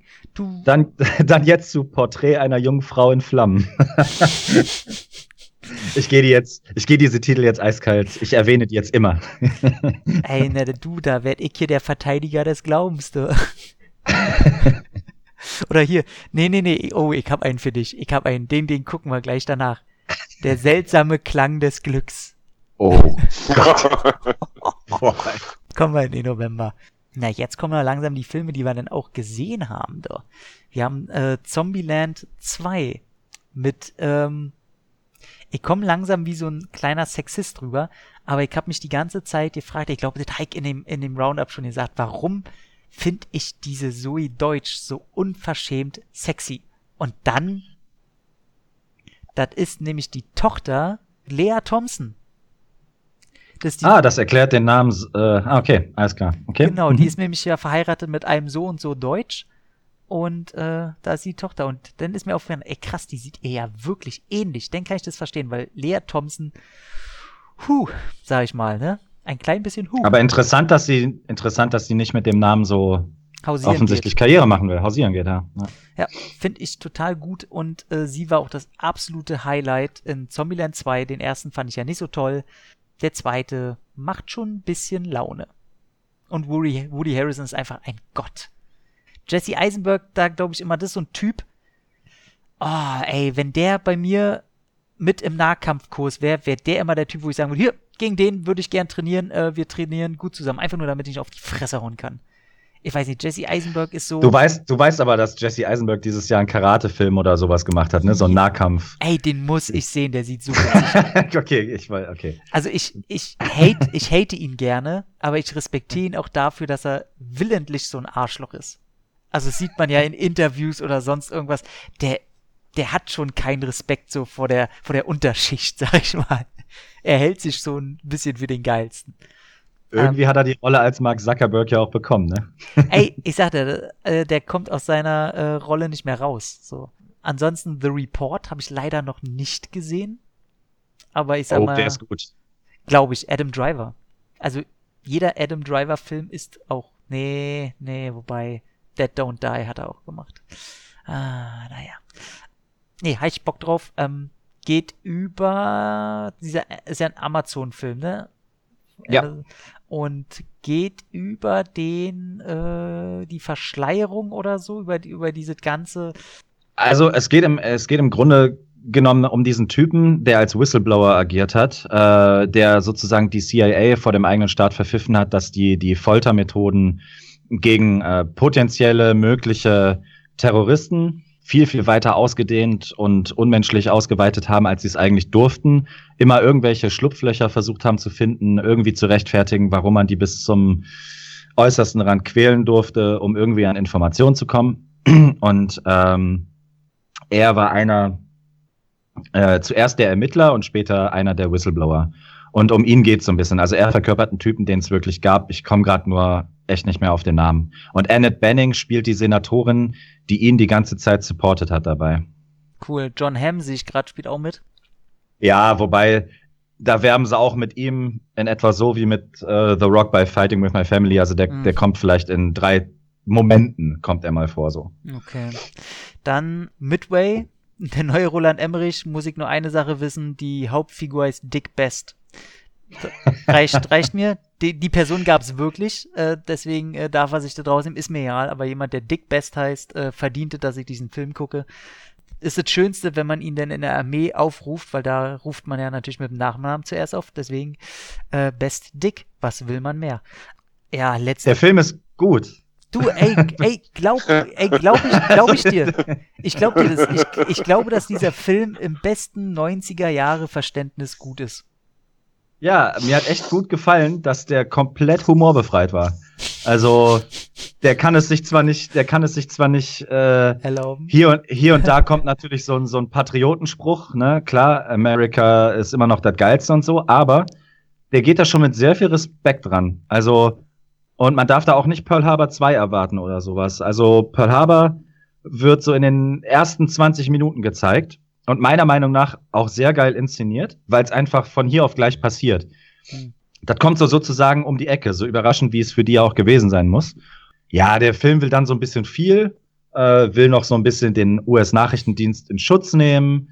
Es sind vielleicht ein paar zu viele Figuren, aber die ganzen Nebenfiguren, die da auftreten, das ist ja auch so eine Art Expendables für Nebendarsteller. Mhm. Ähm, Also Woody Harrelson spielt da super geil, Patrick Wilson, Aaron Eckhart, Dennis Quaid. Ich weiß nicht, warum Mandy Moore und Nick Jonas in diesem Film auftauchen. Weil halt. Weil, weil Aus wahrscheinlich Gründen. Roland Emmerich langsam auch die, die Möglichkeiten ausgehen, keine Ahnung. Naja, Aber, er hat sich ja ähm, gut in die Nesseln gesetzt. Das ist ja ein krasser Flop, ne? Das tut mir aber wirklich in dem Falle jetzt wirklich mal leid. Ich meine, das Grab hat er sich selbst geschaufelt mit so, mit so einer Scheiße wie Independence Day 2. Ja. Aber Midway hätte es schon verdient, gesehen zu werden. Klar, CGI ist nicht mehr auf Top-Niveau und alles. Ey, aber als so ein dokumentarischer Kriegsfilm geht der durchaus klar. Also, man darf halt, hätte kein Schwein erwähnt, dass es von Roland Emmerich wäre, hätten den wahrscheinlich sogar mehr geguckt. Ganz ehrlich. Ja, also vor allem halt nicht nur Independence Day 2, hat er danach diesen für ihn schon fast Independent-Film gedreht, ähm, über diese Straße, ähm, wo die bekannt dafür war, wo, wo die ganzen äh, schwulen Clubs und so waren, wo dann einmal Mhm. äh, die, oh, wie hieß denn der? Ich habe mir den auch angeguckt, habe dann irgendwann nach der Hälfte ausgemacht. Ähm, der war halt auch echt schon nicht gut und dann jetzt halt Midway, wo er auf chinesische Gelder ähm, zurückgreifen musste. Ich find's auch schade, weil ich weiß noch, wie ich ein Making-of-Buch gelesen habe von Godzilla. Und schon da hat er halt davon geredet, dass er sein Midway-Projekt vorbereitet. Also man glaubt ihm schon und er ist ja sehr ähm, geschichtsinteressiert. Ähm, habe auch seine, seine Biografie gelesen und alles und äh, lese immer sehr gerne. Ich habe eine Freundin, die mit ihm zusammengearbeitet hat. Und ähm, ich höre krass nur Positives. Also ist auch so ein Mann, der sich halt an eine Schlange von 30 Leuten stellt, ähm, wo halt alle aufs Dixie-Klo wollen und so. Also der ist auch auf dem Boden geblieben. Und umso mehr tut's mir dann leid, wenn halt so eine Projekte halt einfach einen Bach runtergehen. Aber der, ich glaube, er kann auch nicht mit der Zeit gehen. So, er kriegt's, das glaube ich nicht mit. Sieht man ja jetzt schon. Ich meine, man hätte, er hätte ja jetzt irgendwie geerdet mal irgendwas machen können, aber jetzt ist, glaube ich, der nächste Film, sein nächstes Projekt Moonfall. Wortwörtlich Hm. knallt da der Mond auf die Erde. Ich meine, what the fuck? Also Also es kann nur ein eher so- Armageddon 2 werden, so. mit, mit Anlauf in den Tod sozusagen. ja. Ja, gut, aber er ist ein guter. Er ist, er ist ich mag ihn. Ja. Ja. Ich mag ihn auch, ja. Aber dann kam ein Film für uns wieder raus, ähm, die Sinfonie der Ungewissheit. Ja. den, den gucken wir uns gleich zusammen an mit fünf Dinge, die ich nicht verstehe. Dann, ja. Abschließend mit Es hätte schlimmer kommen können von Mario Adolf. Der letzte Bulle, der Kinofilm, bitte nicht vergessen. Nee, nee, aber als Abschluss, wenn wir die Kleinen noch mitnehmen, unsere Lehrerin, die Weihnachtshexe. Oh Mann, ey. Ey, es hört Mann. einfach nicht auf. So. Ähm, Mitte November kam dann ähm, The Irishman raus, über den haben wir auch schon sehr viel geredet. Jetzt kommt ein Film, über den ich endlich denn mal reden kann. Ich glaube, der ist vielleicht meine Nummer eins. Muss ich noch nachdenken, aber wahrscheinlich doch, doch schon. Der, dann äh, Midsommar und dann Joker wahrscheinlich. Aber es ist Le Mans 66. Gegen jede Chance. Von James Mangold, der so ziemlich auch zu meinen Lieblingsregisseuren gehört. Ich glaube, ich habe im ganzen Jahr nicht einen solch einen runden Film erlebt. Also der ist von vorne nach hinten. Jede Szene ist entweder dramatisch, witzig, mitreißend, ein bisschen nachdenklich und nur die letzten zehn Minuten, die hätte ich gern als äh, Nachklapptext oder so gesehen. Die, die hauen tonal in eine komplett andere Richtung auf einmal und da ist der Film vorbei. So, das ist sehr, sehr komisch. Alles andere, ey, Matt Damon und Christian Bale, wie die harmonieren. Ich habe es auch in, bei Letterbox geschrieben. Ab jetzt dürfen die beiden nur noch zusammen Filme drehen. und die lustigste Prügelei seit langem. Und ey, der Score, ey, der ist so geil und die Soundeffekte im Kino, ey, mir hat's halt den Arsch weggefetzt jedes Mal, wenn die irgendwie nur einen anderen Gang reingelegt haben. Der macht wahnsinnig Spaß und es gibt bei, bei Netflix gibt's eine Doku, die kam, also auf denen das Ganze auch basiert, die heißt The 24 Hours War und erzählt im Grunde im Dokus, in sehr, sehr guten Doku-Stil die Geschichte, auf denen der Film halt beruht. Der, da kriegst du noch ein bisschen mehr Fleisch. Und das Geile ist, wenn du den Film danach siehst, dann siehst du manche Sachen anders. So zum Beispiel manche Wort, äh, Worte, die gebraucht wurden oder warum sich eine Person so und so verhält, ohne dass es im Film gesagt wird, warum. Aber wenn du die Doku gesehen hast, siehst du, dass die Filmemacher oder der Regisseur das berücksichtigt haben. So in den kleinsten Sachen. Und das ist dann geil, da hast du gesehen, ey, da steckt so viel Liebe drin. Ähm, deswegen Le Mans 66 im Original Ford versus Ferrari. Ganz, ganz groß, einfach nur. Muss ich dir recht geben. Äh, es gibt ja diese. Ich, ich muss dazu gestehen, ey, als ich die ersten Trailer gesehen habe, ich habe mich selten so gelangweilt, aber Ja. vor allen Dingen, aber aus, aus einem Grund, und zwar, äh, das ist dieser typische Oscar-Bait. Mhm. Also, James Mangold, so der Typ von, äh, von Logan und von Walk the Line, macht einen Film mit Matt Damon. Ich liebe der Marsianer, aber es war halt, also auch der Film war schon völlig rundes Kino und eben nicht so, das war kein Meisterwerk, sondern die haben einfach so keinem wehgetan mit diesem Film so ungefähr. Ne? Und Matt Damon ist so ein Typ, der nimmt viele so Filme in letzter Zeit an. Ja. Auf der anderen Seite Christian Bale, so Mr. Oscar, der schon mit The Fighter und so, so Filme hatte. Keiner hätte The Fighter geguckt, wenn Christian Bale da wahrscheinlich nicht mitgespielt hätte, so gefühlt. Und dann kommt das alles zusammen, dann kommt noch so schön, der, den Ami wird's umso mehr freuen, dass man Ferrari da äh, angeht und so weiter. Und irgendwie wirkte alles so super aalglatt. Man hatte schon, ich rede jetzt von den Trailern, ne? Man hat so das Gefühl, man weiß von vornherein, wie es ausgeht. Man weiß, der Film ist ein bisschen cool. Man hat so Leute wie äh, John Berntal im Hintergrund, die für die, die, die Coolness dann noch abrunden. Es gibt auf jeden Fall Humor, so Matt Damon-typischer Humor, würde ich sogar sagen. Und als ich den dann gesehen habe, war ich mega, mega überrascht. Und das, das ist ja auch so mein Fazit des Jahres. Äh, ich ziehe das jetzt mal einfach ein bisschen vor, ey. Scheiß auf Trailer, scheiß auf Vorurteile, trotzdem gucken. Weil das hatte ich so oft dieses Jahr, so, so Midway, auf einem anderen Level natürlich, aber so bestimmte Filme sollte man einfach nicht vorverurteilen. Man sollte die einfach geguckt haben, weil ich finde wirklich, dass das einer der geilsten Filme des Jahres ist. Also landet bei mir auch locker in der Top 10. Die Kameraarbeit, ich habe so eine Doku, also nicht Doku gesehen, aber ich habe gesehen, wie der gedreht wurde. Ey, ich hatte allein durch, durch diese paar Momente wie, schon so Bock auf diesen Film gehabt und ich bin absolut kein Rennsport-Fan. Also Nee, das war aber auch noch so ein bisschen abschreckend für mich. Ja. Aber ey, Matt Damon und Christian Bale, die haben eine so geile Chemie. Dann diese Ehefrau von Christian Bale in dem Film, die hat nur so ein paar Momente, aber die ist so cool. Ey, die, Äh. ich, die, ist so, ey, das ist so, wie man sich seine eigene Ehefrau so wünscht. Ohne Scheiß, ohne Scheiß, ja. Ja. Die hat echt, also, ich kenne die Frau nicht in Wirklichkeit. Ich weiß nicht, ob die Frau von Ken Miles wirklich so drauf war, aber wenn, ey, dann ist das eine richtig coole Sau. Und auch äh, endlich mal wieder eine Kinderrolle, mit der ich so ein bisschen was abgewinnen konnte. Mhm. Hat mir unglaublich viel Spaß gemacht, der Film. Und wie du schon sagtest, ne, Ton über allem erhaben, ey, Soundeffekte waren einfach der Knaller. Also, Und vor allem viel handgemachtes, ne? ja, genau, das meinte ich auch mit der Kamera, so die Stunts und alles. Richtig geiles Adrenalinkino. Also, Ja. ich weiß nur nicht, warum er bei uns Le Mans 66 heißt. Also, das wird sich mir nie erschließen. Aber Äh, sei es drum. Dann kam noch raus Paul Feig, der sich erholen muss. von- Paul was? Ach, ach, Paul Feig, sorry. Ich glaube, der wird Feig genannt, ne? Jetzt kann ich mitleben. Paul Fick ist Ja, ja. mir völlig egal. ähm, der muss sich ja erholen von seinem Ghostbusters, sagen wir, Marketing-Debakel. Ich, ich mochte den ja. Ich finde den mittelmäßig, ich verteufel den nicht, aber ich sag auch, äh, so hätte es vielleicht auch nicht weitergehen können, ähm, was es ja auch nicht tut.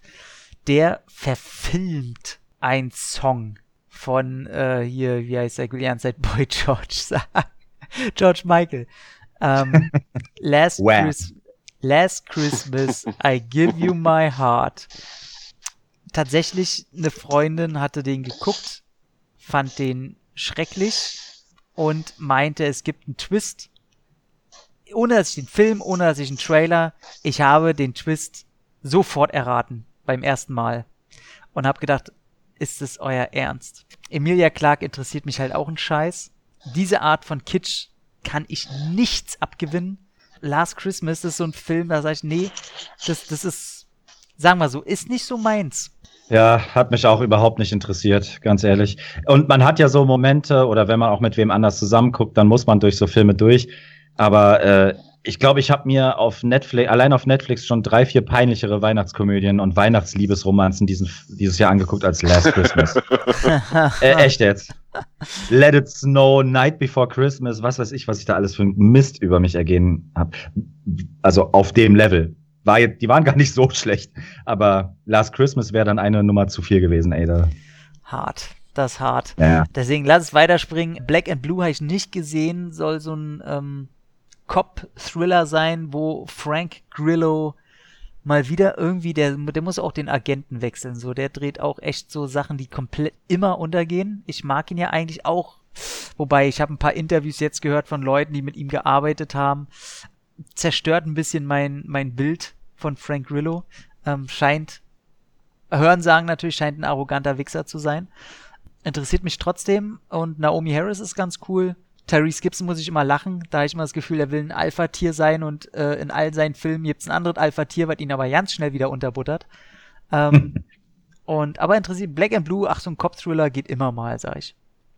Ey, nur so am Rande, ey, Naomi Harris, ne? Ich, ich finde die ja richtig cool, die Frau. Mhm. Aber hast du dir die Filmografie von der mal angeguckt? Das ist ja unglaublich, was für ein Up and Down. Moonlight, Rampage, Mowgli, Venom 2 und dann James Bond. Alter. Alter Schwede. Junge, Junge. Das die, ja die mag Achterbahnfahrten anscheinend. Wilde Krass. Frau. Oh, wilde Frau, bevor ich es gelesen habe. Äh, ein Film von Olivia Wilde. Booksmart. Schwören ja ganz viele drauf. Soll eine richtig gute Komödie sein. Habe ich nicht gesehen. Ich tue mir echt, also ich will den eigentlich schon gucken, weil ich Olivia Wilde sehr, sehr schätze. Okay. Sie ist ja eine von uns äh, als Journalistenkind. Und ich mag die einfach. Die ist echt eine sehr sympathische äh, Darstellerin. Und als Regisseur, also mich interessiert einfach, wenn, wenn sich so jemand äh, als Regisseur versucht. Äh, das Thema interessiert mich leider so gar nicht. Dieses, ja, wir aber müssen, so. Wir müssen noch mal Party machen, Kids. Ja, genau sowas. Boah, da, da kannst du mich mit jagen normalerweise. Aber der Film, der taucht ja tatsächlich dann auch so in in echt renommierten Filmkritiken schneidet er echt gut ab, so, ne? Also, mhm. ah, ich weiß nicht, ist ein schwieriges Ding. Du, äh, ansonsten gehen wir einfach zusammen wieder in unsere Filme. Ich habe da mal, ich habe da mal drei vorbereitet mit einem, mit, mit einem Plus, falls du noch Bock auf den vierten hast. Also, unser Filmabend fängt an mit Sterne über uns. Ja.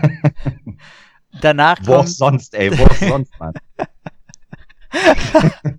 Danach, damit wir auch wissen, morgen sind wir frei. Und falls du danach so ein bisschen noch deinen esoterischen vielleicht hast, ein bisschen gemixt mit religiösem Nachdenken, äh, Gott existiert, ihr Name ist Petrunia. so, und falls das noch nicht genug ist, ja, und du denkst, oh, jetzt bin ich gerade so, ich entdecke gerade meine lustvolle Seite, dann kann ich dir auch noch das feministische Werk von Julie Delpy empfehlen, My Zoe. Oh Gott. Ey, ohne Scheiß, mhm. ich, ich mochte Julie Delpy mal sehr. Aber was die abliefert, die Frau, und immer wenn ich die reden höre, dann denke ich mir, nimm doch mal den Stock aus dem Arsch. So, das mhm. ist so traurig, traurig. Ich sag mal, Eiskönigin 2 ist dann auch noch so ein kleiner Film, der angelaufen ist, aber keiner interessiert hat. Ähm, von daher, so, was haltet ihr eigentlich von der These, dass Noah Baumbach der neue Woody Allen ist? Oh Gott. Ich, äh, ich ahne, worauf du hinaus willst. Marriage Story. Oder, ja. oder, wat, wat, oder was? Wat? Ja, ich wollte nämlich gerade sagen, ich wusste schon, dass jetzt Marriage Story wahrscheinlich kommen wird. Und ich wollte gerade sagen, das ist einer dieser Filme, die ich unbedingt noch gucken will. Und dann sagst du Woody Allen. Und jetzt gerade geht so die Kurve aber ganz gewaltig nach unten. Ich kann Woody Allen nicht gucken. Was? Uiuiui. Also jetzt komme ich gerade. Eieiei, das ist aber schon. Äh, ja, steinigt mich. Steinigt mich. Dann müssen wir. Roland Emmerich-Film beworben und was gegen die Ellen gesagt, bin raus. Mic drop. du, ich finde hier auch andere Filme für dich. Äh, Land des Honigs oder Was gewesen wäre. Götter von Molenbeek auch schön. naja, dennoch Pferde stehlen muss dann auch. Wobei der, der soll tatsächlich knüppelhart sein, der Film da ich eine Review zu gelesen und äh, da haben sich zwei Leute zehn Minuten drüber unterhalten, da habe ich gedacht, warum nennen die so einen Film so beschissen? Pferde stehen. Bin kein, bin kein Pferd, kann ich nicht beurteilen. Vor allem Hauptrolle Stan Skarsgård, ne? Oh, nice, mhm. okay. Ja, aber äh, Marriage Story habe ich nicht gesehen, weiß auch noch nicht, ob ich den sehen will, weil ähm, Scarlett Johansson geht mir am Arsch vorbei und ich weiß halt nicht, ob Adam Driver alleine reicht, um mich äh, auf diese Thema so einzulassen. Ich will den einfach unbedingt sehen, weil ich immer noch die Hoffnung habe, dass Scarlett Johansson mich in irgendeinem Film mal wirklich umhauen wird. Ich mag die total. Die große Darstellerin in ihr habe ich noch nicht so entdeckt. Hm. Ähm, Adam Driver, weiß ich, wird von allen geliebt. Ich mag ihn auch. Tatsächlich müsste der mich aber auch erstmal richtig flashen. Das Thema an sich finde ich eigentlich super interessant.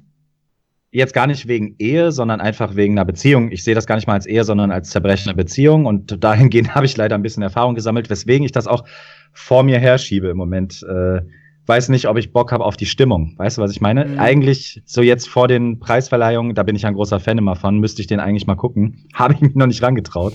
Ah, der soll ja auch äh, sehr versöhnlich auch enden und so, ne? Der soll ja auch sehr viel mhm. humoristische Spitzen drin haben und so und gar nicht so, also der soll kein Kramer gegen Kramer 2 sein. Mhm, ja, ich, ich glaube auch, dass die, äh, ja, wahrscheinlich werde ich mich mir gleich noch angucken, keine Ahnung. ich weiß es nicht. Ich habe ja. ja, ich habe eine, eine, eine Freundin und ihr Mann, der hat äh, Scarlett Johansson trainiert für ähm, Ghost in the Shell. Und okay da, also er sagt auch, die Frau hängt sich von vorne nach hinten rein und ist gleichzeitig einfach eine der coolsten Personen, die du dir vorstellen kannst. Die hat mir tatsächlich, ich glaube, am besten, und das ist komischerweise ein seltsames Kompliment, als Stimme in Her oh. fand ich die super geil. Her. Also ich, ich hätte mir keine andere Stimme gewünscht in dem Fall. Ist ja tatsächlich ich weiß auch nicht, warum. in meinen Top 5 ja, aller ja. Zeiten. Hör. Also Und da hat mir hat richtig gut gefallen. Ja, Stephen Kings Dr. Sleeps Erwachen ist so ein Film, der mir egaler nicht sein könnte. Habe ich nicht geguckt, habe ich keinen Bock drauf. Oh. Ähm, nee, interessiert mich. Ich bin nicht mal so ein Verfechter. Ich habe die Buchvorlage gelesen, ich kenne beide Verfilmungen. Ähm, Kubrick, sage ich, ist ja mein Gott. Ich sag trotzdem, dass äh, Shining nicht einer seiner besten ist. Und äh, ist mir krass egal. Soll ich dir was sagen? Shining ist mir auch völlig egal. Den habe ich einmal vor vielen, vielen Jahren gesehen. Jack Nicholson, Gottstatus, keine Frage, aber Jack Nicholson auch einfach being Jack Nicholson. Insofern habe ich Shining nie so über allem anderen erhoben, was das angeht. Ich habe den ganzen Film praktisch schon vergessen gehabt. Ich habe Dr. Sleep einfach nur so gucken wollen, weil ich Ewan McGregor sehr schätze, Rebecca Ferguson sehr liebe. Ich muss dazu sagen, auch, auch hier wieder, die Trailer haben mich abgeschreckt. Ja. Weil das alles viel zu glatt aussah, viel zu Fantasy-mäßig und äh, es sah einfach alles zu gut aus, um es mal zu beschreiben. Mhm. Und dann habe ich den gesehen und ich echt bestens unterhalten. Der dauert, glaube ich, auch so locker seine zwei, zweieinhalb Stunden. Hatte für mich null Längen, hat eine super geile Story, die völlig weg von Shining ist. Ich meine, Shining Fanservice gibt es natürlich am laufenden Band, aber das ist eine meiner Meinung nach völlig eigene Story. Und äh, da ist tatsächlich auch eine gesunde Brutalität drin, die ich nicht erwartet hätte, als ich den Trailer gesehen habe, weil der für mich eher nach Fantasy-Märchen aussah. Hm. Und das ist er nämlich, das ist er nämlich nicht. Also die Rebecca Ferguson, die ist eine richtig asoziale da in dem Film und ich liebe sie dafür. Cool. Die ist so richtig von sich überzeugt, die meuchelt Kinder. Und Geil. das siehst du auch, da wird voll draufgehalten. Keine Ahnung, also hat mich schon überrascht. Klar, der hat so schon seinen Stephen King-Flair, aber äh, ich konnte dem einiges abge. Ich bin ein Stephen King-Fan, wohlwissend, dass die meisten Stephen King-Verfilmungen absoluter Bullshit sind. Aber Dr. Sleep ist auf jeden Fall, äh, also der ist auf jeden Fall sehenswert. Äh, ich würde den jederzeit gerne wiedersehen. Also richtig cooles Ding. Hm. Okay. Ja, ich fand den auch recht, muss ich echt sagen. Oh. Also mir da auch gefallen. Okay. Und das will bei mir auch was heißen, weil ich fand das Buch jetzt wiederum nicht so prickelnd jetzt. Aber mir hat er wirklich Spaß gemacht. Also, so Michael hat ja schon das meiste dazu gesagt, aber ähm, ich, von mir kriegt er auch eine Empfehlung, auch wenn er jetzt Krass. nicht unter meinen Top 20 wäre. Okay. Aber der Regisseur, der Regisseur, der Mike Flanagan, der hat ja auch so Sachen gemacht vorher wie äh, Before I Wake, falls dir der gefallen hat zum Beispiel, oder aber auch Spuk in Hill House, äh, die, die Serie. Oh, war an dieser Before I Wake. Der war doch kacke, oder? Boah, der ist vor ein paar Jahren gewesen. Ja, der hat seine Hater und Fans. Das ist so eine ich will jetzt auch gar nicht, ich, das sollte jetzt gar nicht Werbung dafür machen. Mhm. Hätte dir jetzt der gefallen oder hättest du den im Kopf behalten, okay, hättest du dir okay. vielleicht so ein bisschen vorstellen können, in welche Richtung das so geht. Also der versteht auf jeden Fall so sein Handwerk. Und der ist auch übrigens dicke mit dem Alexandre Aya. Also, Hm, Okay, ja, cool. Letzte Novemberwoche ist Hustlers rausgekommen. Ich bin ganz ehrlich, Jennifer Lopez, ich würde mit ihr wahrscheinlich gerne mal schnacken, aber ich kann die einfach in Filmen nicht sehen. Ich will die nicht sehen und ähm, nee. Ähm, ich habe Ja, die auch eher gehen aus, muss ich echt sagen. ja, Ich, ich habe ihn geguckt. Ich fand ihn leider gut. also Hustlers hat mich äh, mega abgeschreckt, weil ich glaube, wir hatten ganz, ganz am Anfang, ich glaube, das war noch erste Januarwoche, da hatten wir auch so einen Jennifer Lopez-Film mit äh, starke Mädels äh, verarschen Typen oder äh, ich weiß nicht mehr, was das war, Manhattan irgendwas. ich hab Manhattan tatsächlich- Queen, glaube ich. Manhattan Queen. Und ich habe echt lange Zeit gedacht, das wäre derselbe Film. Irgendwann habe ich dann aber gelesen, es geht um Mädels, die, äh, um, um Stripperinnen, die Typen, also Wall Street-Typen ausgenommen haben und selber damit Kohle gemacht haben nach einer wahren Story. Jennifer Lopez ist ja tatsächlich sogar nominiert, taucht ja tatsächlich unter den Favoriten auch auf für die beste Nebenrolle, weibliche Nebenrolle. Mhm. Und ich muss sagen, gar nicht unverdient. Keine Frage, Rolle ist ihr wie aufs Leib geschnitten. Die, die zieht da so ihr Jenny from the Block Ding ab, allerdings Jenny from the Block in the 50s, so ungefähr. Respekt für den Hintern, immer noch, gar keine Frage. ich muss dazu sagen, ich war der Einzige, ich bin mit einer Gruppe von Mädels ins Kino gegangen und musste mich erstmal rechtfertigen, weil du in den ersten zehn Minuten eigentlich nur nackte Ärsche siehst. Hm. Aber hübsche nackte Ärsche.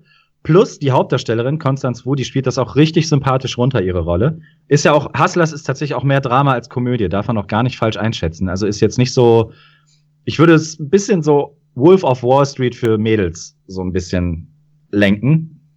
Aber der Film hat so seine Stärken und Jennifer Lopez darf man, und die finde ich jetzt normalerweise auch nicht es- es- Sie ist mir jedenfalls nicht als großartige Schauspielerin im, im Kopf geblieben. Aber hier macht die durchaus Sinn und ich kann verstehen, warum man sie da auch besetzt hat. Und die macht die Sache eigentlich echt cool. Also es ist ein Film, dem man eine Chance geben sollte, wenn man keine anderen auf der Liste hat. Ja, also ich sag mal spätestens äh, ne, Netflix, Amazon. Ja, klar. Aber ähm, Leuchtturm von Robert Eggers. Robert Eggers ist der Herr, der The Witch gemacht hat mit Anya Taylor-Joy, der ja schon ein bisschen für Furore gesorgt hat. Wer glaubte, dass der schon so ein bisschen entrückt war? Ja, der ist total hilflos bei Leuchtturm. Robert Pattinson und Willem Dafoe spielen sich einfach den Arsch ab. Ihr habt den beide, ge nee, habt ihr den gesehen? Ich habe ihn gesehen, ja. Ich muss sagen, ich muss die nochmal gucken. Ich gebe auch gerne zu, dass ich äh, 20 Minuten im Film weggepennt bin. Aber der Film ist eine Naturgewalt. Den muss man gesehen haben, den muss man nicht verstehen, sondern der ist wirklich wie ein Gemälde. Du interpretierst rein, was du interpretieren willst und er gibt dir keine Antworten. Wer sowas nicht leiden kann, ja, gute Nacht. Wer sowas mag, erlebt hier Stilbewusstsein in Perfektion. The Witch war für mich ja einer der Filme des Jahres. Mhm. welches ja auch immer das war. Und ich habe mich mega auf diesen Film gefreut, auf Leuchtturm, weil ich auch den Trailer so unfassbar nicht sagen geil fand. Ja. Es tut mir so leid, ich habe so Probleme mit dem Leuchtturm. Also wie du schon gesagt hast, ne, wahrscheinlich muss man ihn auch zweimal geguckt haben. Man muss nicht alles verstehen. Das mein Problem ist, ich will aber immer alles verstehen. Hm, Verstehe ich total. Und visuell ist der auf jeden Fall eine Naturgewalt, gebe ich dir absolut recht. So mit das Geilste, was dieses Jahr abgeliefert wurde. Und ich freue mich auch mega, dass äh, der Typ äh, Nosferatu macht, der Robert Eggers. Ey, der, der, boah, wird so gut. Da, da weiß ich jetzt schon, das wird geil werden, gar keine Frage. Und Defoe und Pattinson über allem erhaben. Es gibt so drei, vier Momente in diesem Film. Ich würde sagen, die werden sogar so Filmgeschichte bleiben. Aber das hat er mit The Witch meiner Meinung nach noch so ein bisschen zugänglicher hinbekommen.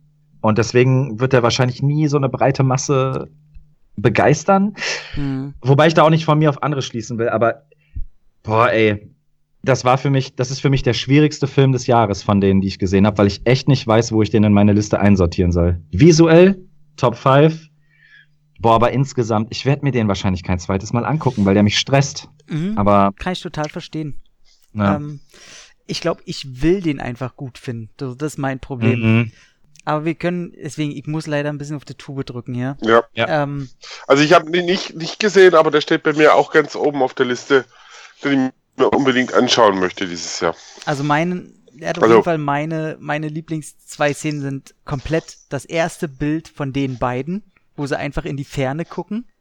Oh ja. Ey, davon will ich ein Poster haben, vor allem weil Willem Dafoe seine äh, Pfeife falsch rum im Mund hat. Und wo, ich sag mal nur, Robert Pattinson und die Möwe. Ey, ist einfach großartig. Erwähnenswert ist sonst nur noch, ich sag mal, gut, für uns jetzt noch nur die Füße tun mir leid. Oder mein Ende, dein Anfang. Nee, erwähnenswert wäre wahrscheinlich noch, und den will ich einfach nur sehen, weil ich einen schauspielerischen Zweikampf zwischen den beiden sehen will. The Good Liar, das alte Böse, Hal Mirren gegen Ian McKellen. Oh ja. Soll ein bisschen enttäuschend sein, aber ist mir egal, will ich sehen. So, wir müssen jetzt in Dezember kommen und tut mir leid, aber wir ziehen jetzt zeitlich ein bisschen schneller voran. Zwei Päpste, äh, interessiert mich nicht. Rainy Day in New York von Woody Allen, muss ich sagen. Ich will nicht sehen, wie Woody Allen Al Fanning anleitet. Frag mich nicht warum. da habe ich, ein, da hab ich Ja. ein schlechtes Gewissen, weil Al Fanning löst bei mir einfach Beschützerinstinkt aus. Und da kriegt Woody Allen ohne Auerhaus, habe ich öfter gelesen. Hör mir auf, ey. Äh, aber für uns ist wenigstens was bei, die glitzernden Garnelen. äh, ich dreh durch, ne? Ich dreh einfach nur durch. Sch- Schönheit und Vergänglichkeit hört sich, Klasse. klingt auch gut. Klasse. Naja, wir können ja vielleicht noch mal Winterland reingucken. Vielleicht werden wir ja auch noch überrascht. 2. Dezember, den wollte ich letztens gucken, Jumanji 2, aber der ist bei mir auch so, ach, hab ich da Bock drauf, ey, das ist so, Denn mit äh, Robin Williams, den liebe ich, hm, aber äh, das Remake fand ich jetzt wirklich nicht so. ja, Also ging mir auch so. wirklich, ich muss nicht sehen, belanglos und deswegen, was interessiert mich dann der zweite Teil?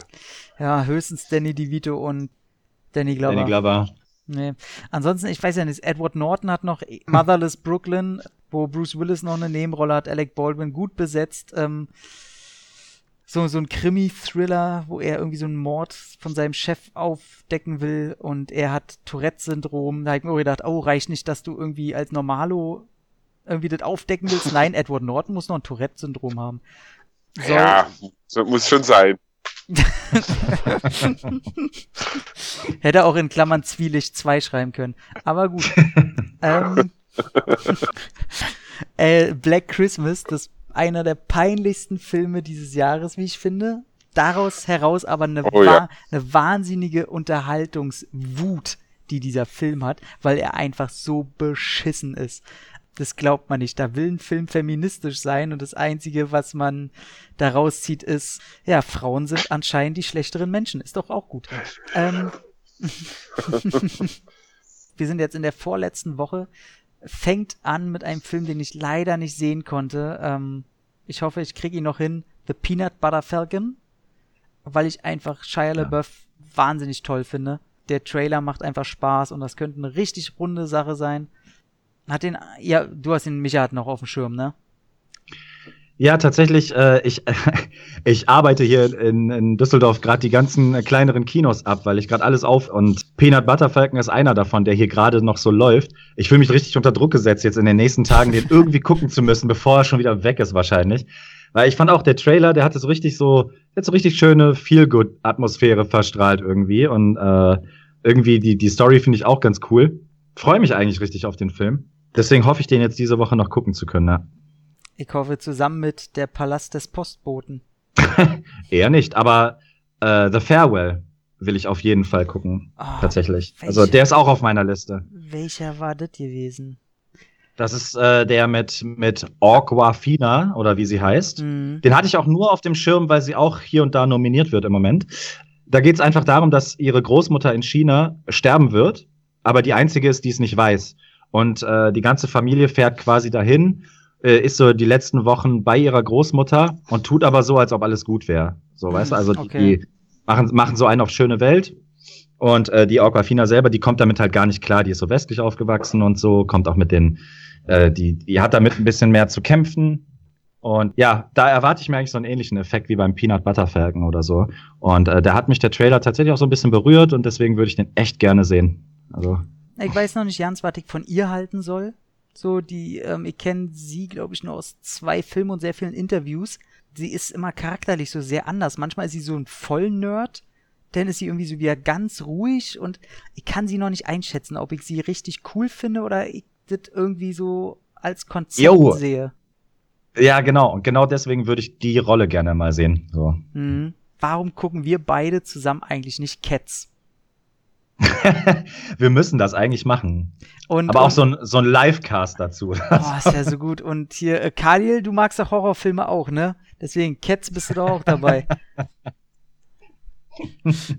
Ja, klar, aber auf jeden Fall. ey, das wäre so eine gute Runde. Ey, ich sag, ich sag euch, ich guck den Film und ich werde ihn ganz okay finden. Ist es jetzt Ich wahrscheinlich auch. Nein. Also, also also ich finde ja, also ich finde ja schon diese Musicals äh, schwierig. Äh, ich bin kein großer Freund von Musicals. Ich, tatsächlich habe ich auch aber Cats auch gesehen äh, mit der Schule da, vor gefühlten 100 Jahren. Aber ey, als ich den Trailer gesehen habe, habe ich nur, also die Augenbraue hoch ist gar kein Ausdruck. Ich glaube, hat sich über meine Stirn gewölbt und jetzt habe ich eine Vollglatze dadurch. ich glaube, ich glaub, der könnte was für ein Trash-Filmabend bei mir sein. Die Sache ist halt, äh, ich habe Cats auch, also ich bin tatsächlich Musical zugänglich. Warum, weiß ich ehrlich gesagt gar nicht. Ähm, und ich habe auch Cats gesehen und ich muss sagen, es gibt kein Musical, das mich weniger berührt oder abholt als Cats. Ich habe dieses Gehabe um Cats noch nie verstanden. Und mit der Prämisse und dem Cast, also Taylor Swift, Jason Derulo, Mhm. Rebel Wilson, James Corden und mein, äh, mein Hass, Idris Elba, ey, das muss geil werden. also in der, ich, das wird für mich der Sharknado des Jahres, ey. Das, äh, Ich da, hasse. wie kann man diese Leute alle zusammen in einen Film pressen und glauben, dass der gut wird? Also, wie gesagt, ich sag ja immer, erst gucken, dann Ja. beurteilen. Wahrscheinlich finde ich den am Ende gut und hasse mich dafür. Aber Heide Witzka, ey, da, Vor allem, ich finde ja nicht mal Katzen cool. Also da, ich also, auch nicht. ey, da kommt ja alles auf einmal so. Das ist so. Also ich glaube, nur der Regisseur ist halt der Grund, warum ich sage, oh, komm, gucken wir doch mal rein. Und Ich ich finde, ich mag das eine Lied. Ich glaube, mehr mag ich an Cats nicht. Ich mag dieses Memories und das war's, glaube ich auch. Das, das, mehr Mhm. hat sich dann auch. Ja. damit wärmen sie ja auch ohne Ende. Dann kam noch, äh, will ich nur sagen, wegen Tom Holland und Will Smith ein Animationsfilm. Die beiden sprechen die beiden Hauptpersonen, Spione undercover. Ganz ehrlich, ich stand letztens vorm Kino, hab den ganzen Tag frei gehabt. Es war morgens um elf und ich hatte gute Laune und ich hätte ihn einfach gucken können. Ich habe eine Jahreskarte. Ich hab's nicht geguckt. Ich guck mir doch keinen Film an, wo die Story ist, dass ein Geheimagent oder ein Superagent in eine Taube verwandelt wird. Ich sag mal, geht's noch? ey, irgendwo, irgendwo hört's doch auf, ey. Da, ey, da guck ich mir lieber, ja, weiß ich nicht, als Hitler hier das olle rote Kanickel sch- geklaut hat da. Ich habe öfter Einladungen bekommen zu diesem Yam oder Jam von, äh, das ist ein asiatischer Film von dem Regisseur Sabu, äh, wo der Trailer tatsächlich sehr interessant aus, wie ein buntes Potpourri an allem. Ähm, konnte ich aber nicht sehen, ist der einzige, der mir was sagt. Pa Pavarotti ähm, von Regisseur Ron Howard, eine Doku. Ähm, von Ron Howard habe ich auch die Beatles-Doku damals im Kino gesehen, als einzige natürlich im Saal. Und die war ziemlich gut. Ja, könnte ja vielleicht was werden. Pavarotti kenne ich gar nicht, außer vom Namen her. Und das, und er war ja schon so ein Lebemann und ich fand ihn immer sehr sympathisch. Und ich glaube, eine Doku über den äh, würde ich mir schon mal reinziehen. Vor allem, wenn sie von Ron Howard halt ist. Wer ihn nicht kennt, der hat zum Beispiel äh, Solo, A Star Wars Story gemacht, sein Erfolgsfilm Nummer eins. Ähm,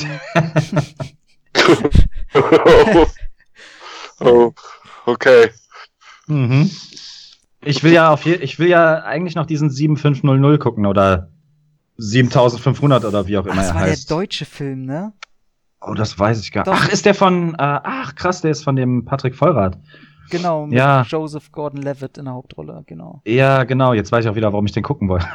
Siehst du mal. Was hatten der, Ja. was hatten der Voll, Vollgrad, Vollrahmen? Nee, den kenne ich nur irgendwoher. Äh, der Name sagte mir was. Und äh, ich weiß halt, dass der Deutsche ist. Der hat an irgendwas mitgearbeitet. Alles äh, wird gut, hat er gemacht. Nee, nee, nicht er selber. Also er war nur. Ah, Ach, Mann, ey. ich sehe gerade, der ist ja auch Cutter und Drehbuchautor. Hm. Irgendwo war der, der war an irgendwas Größerem schon mal beteiligt. Der Name ist mir völlig geläufig und wahrscheinlich habe ich selber schon mal mit dem gesprochen. Peinlich. Hm. Naja, keine Ahnung. Auf jeden Fall das Thema finde ich halt immer ganz interessant, so, auch wenn es natürlich so Katastrophenfilm ist es ja nur am Rande. Ähm, Und Levitt geht eigentlich auch immer, ne? der geht, der geht immer und so ein Flugzeugentführungsding, warum nicht? Und irgendwie, was mich wundert, ist, hier läuft er in den Programmen und in den Independent-Kinos und nicht im, im UCI oder Cinemax oder so. Und das finde ich halt, das finde ich schon fast wieder interessant an dem Film. Ähm, leider können wir nicht mal über das Labyrinth der Schildkröten reden oder über die Sehnsucht der Schwestern Guzmao. Äh, Ey, ganz ehrlich, ne? Manches muss man auch einfach mal so stehen lassen, wie es ist. Nochmal ein abschließendes Fazit kann ich sagen, dass auf jeden Fall in der zweiten Hälfte des Jahres guter Stoff dabei war. Und meine Top 3, wie gesagt, sind äh, Midsommar, Joker und Le Mans 66. Meine Nummer eins bleibt jetzt einfach Once Upon a Time in Hollywood, weil ich den Film einfach abgöttisch liebe. Parasite, weil ich den eben erst gesehen habe und mega geil fand. Und Joker. Ja, also ich bleib dagegen dabei. Ich fand es ein eher durchwachsenes Filmjahr und habe definitiv wird's als eines der schwächeren in Erinnerung äh, behalten. Nichtsdestotrotz gab es drei Filme, die mir auch hängen geblieben sind.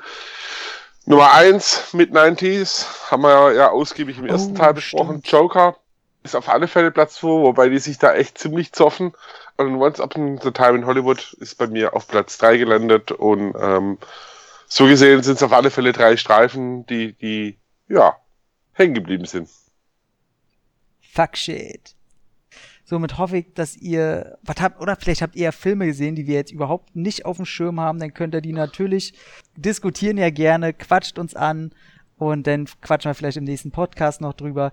Wie gesagt, wir sind da ja immer sehr empfänglich und das passt denn schon. In diesem Sinne, hat mich gefreut. Tut mir leid, dass ich jetzt am Ende so rasen muss da. Wir haben es jetzt schon sehr, sehr spät. Ich muss morgen auch schon wieder früh rausarbeiten. Das ist bei euch bestimmt genauso oder ähnlich.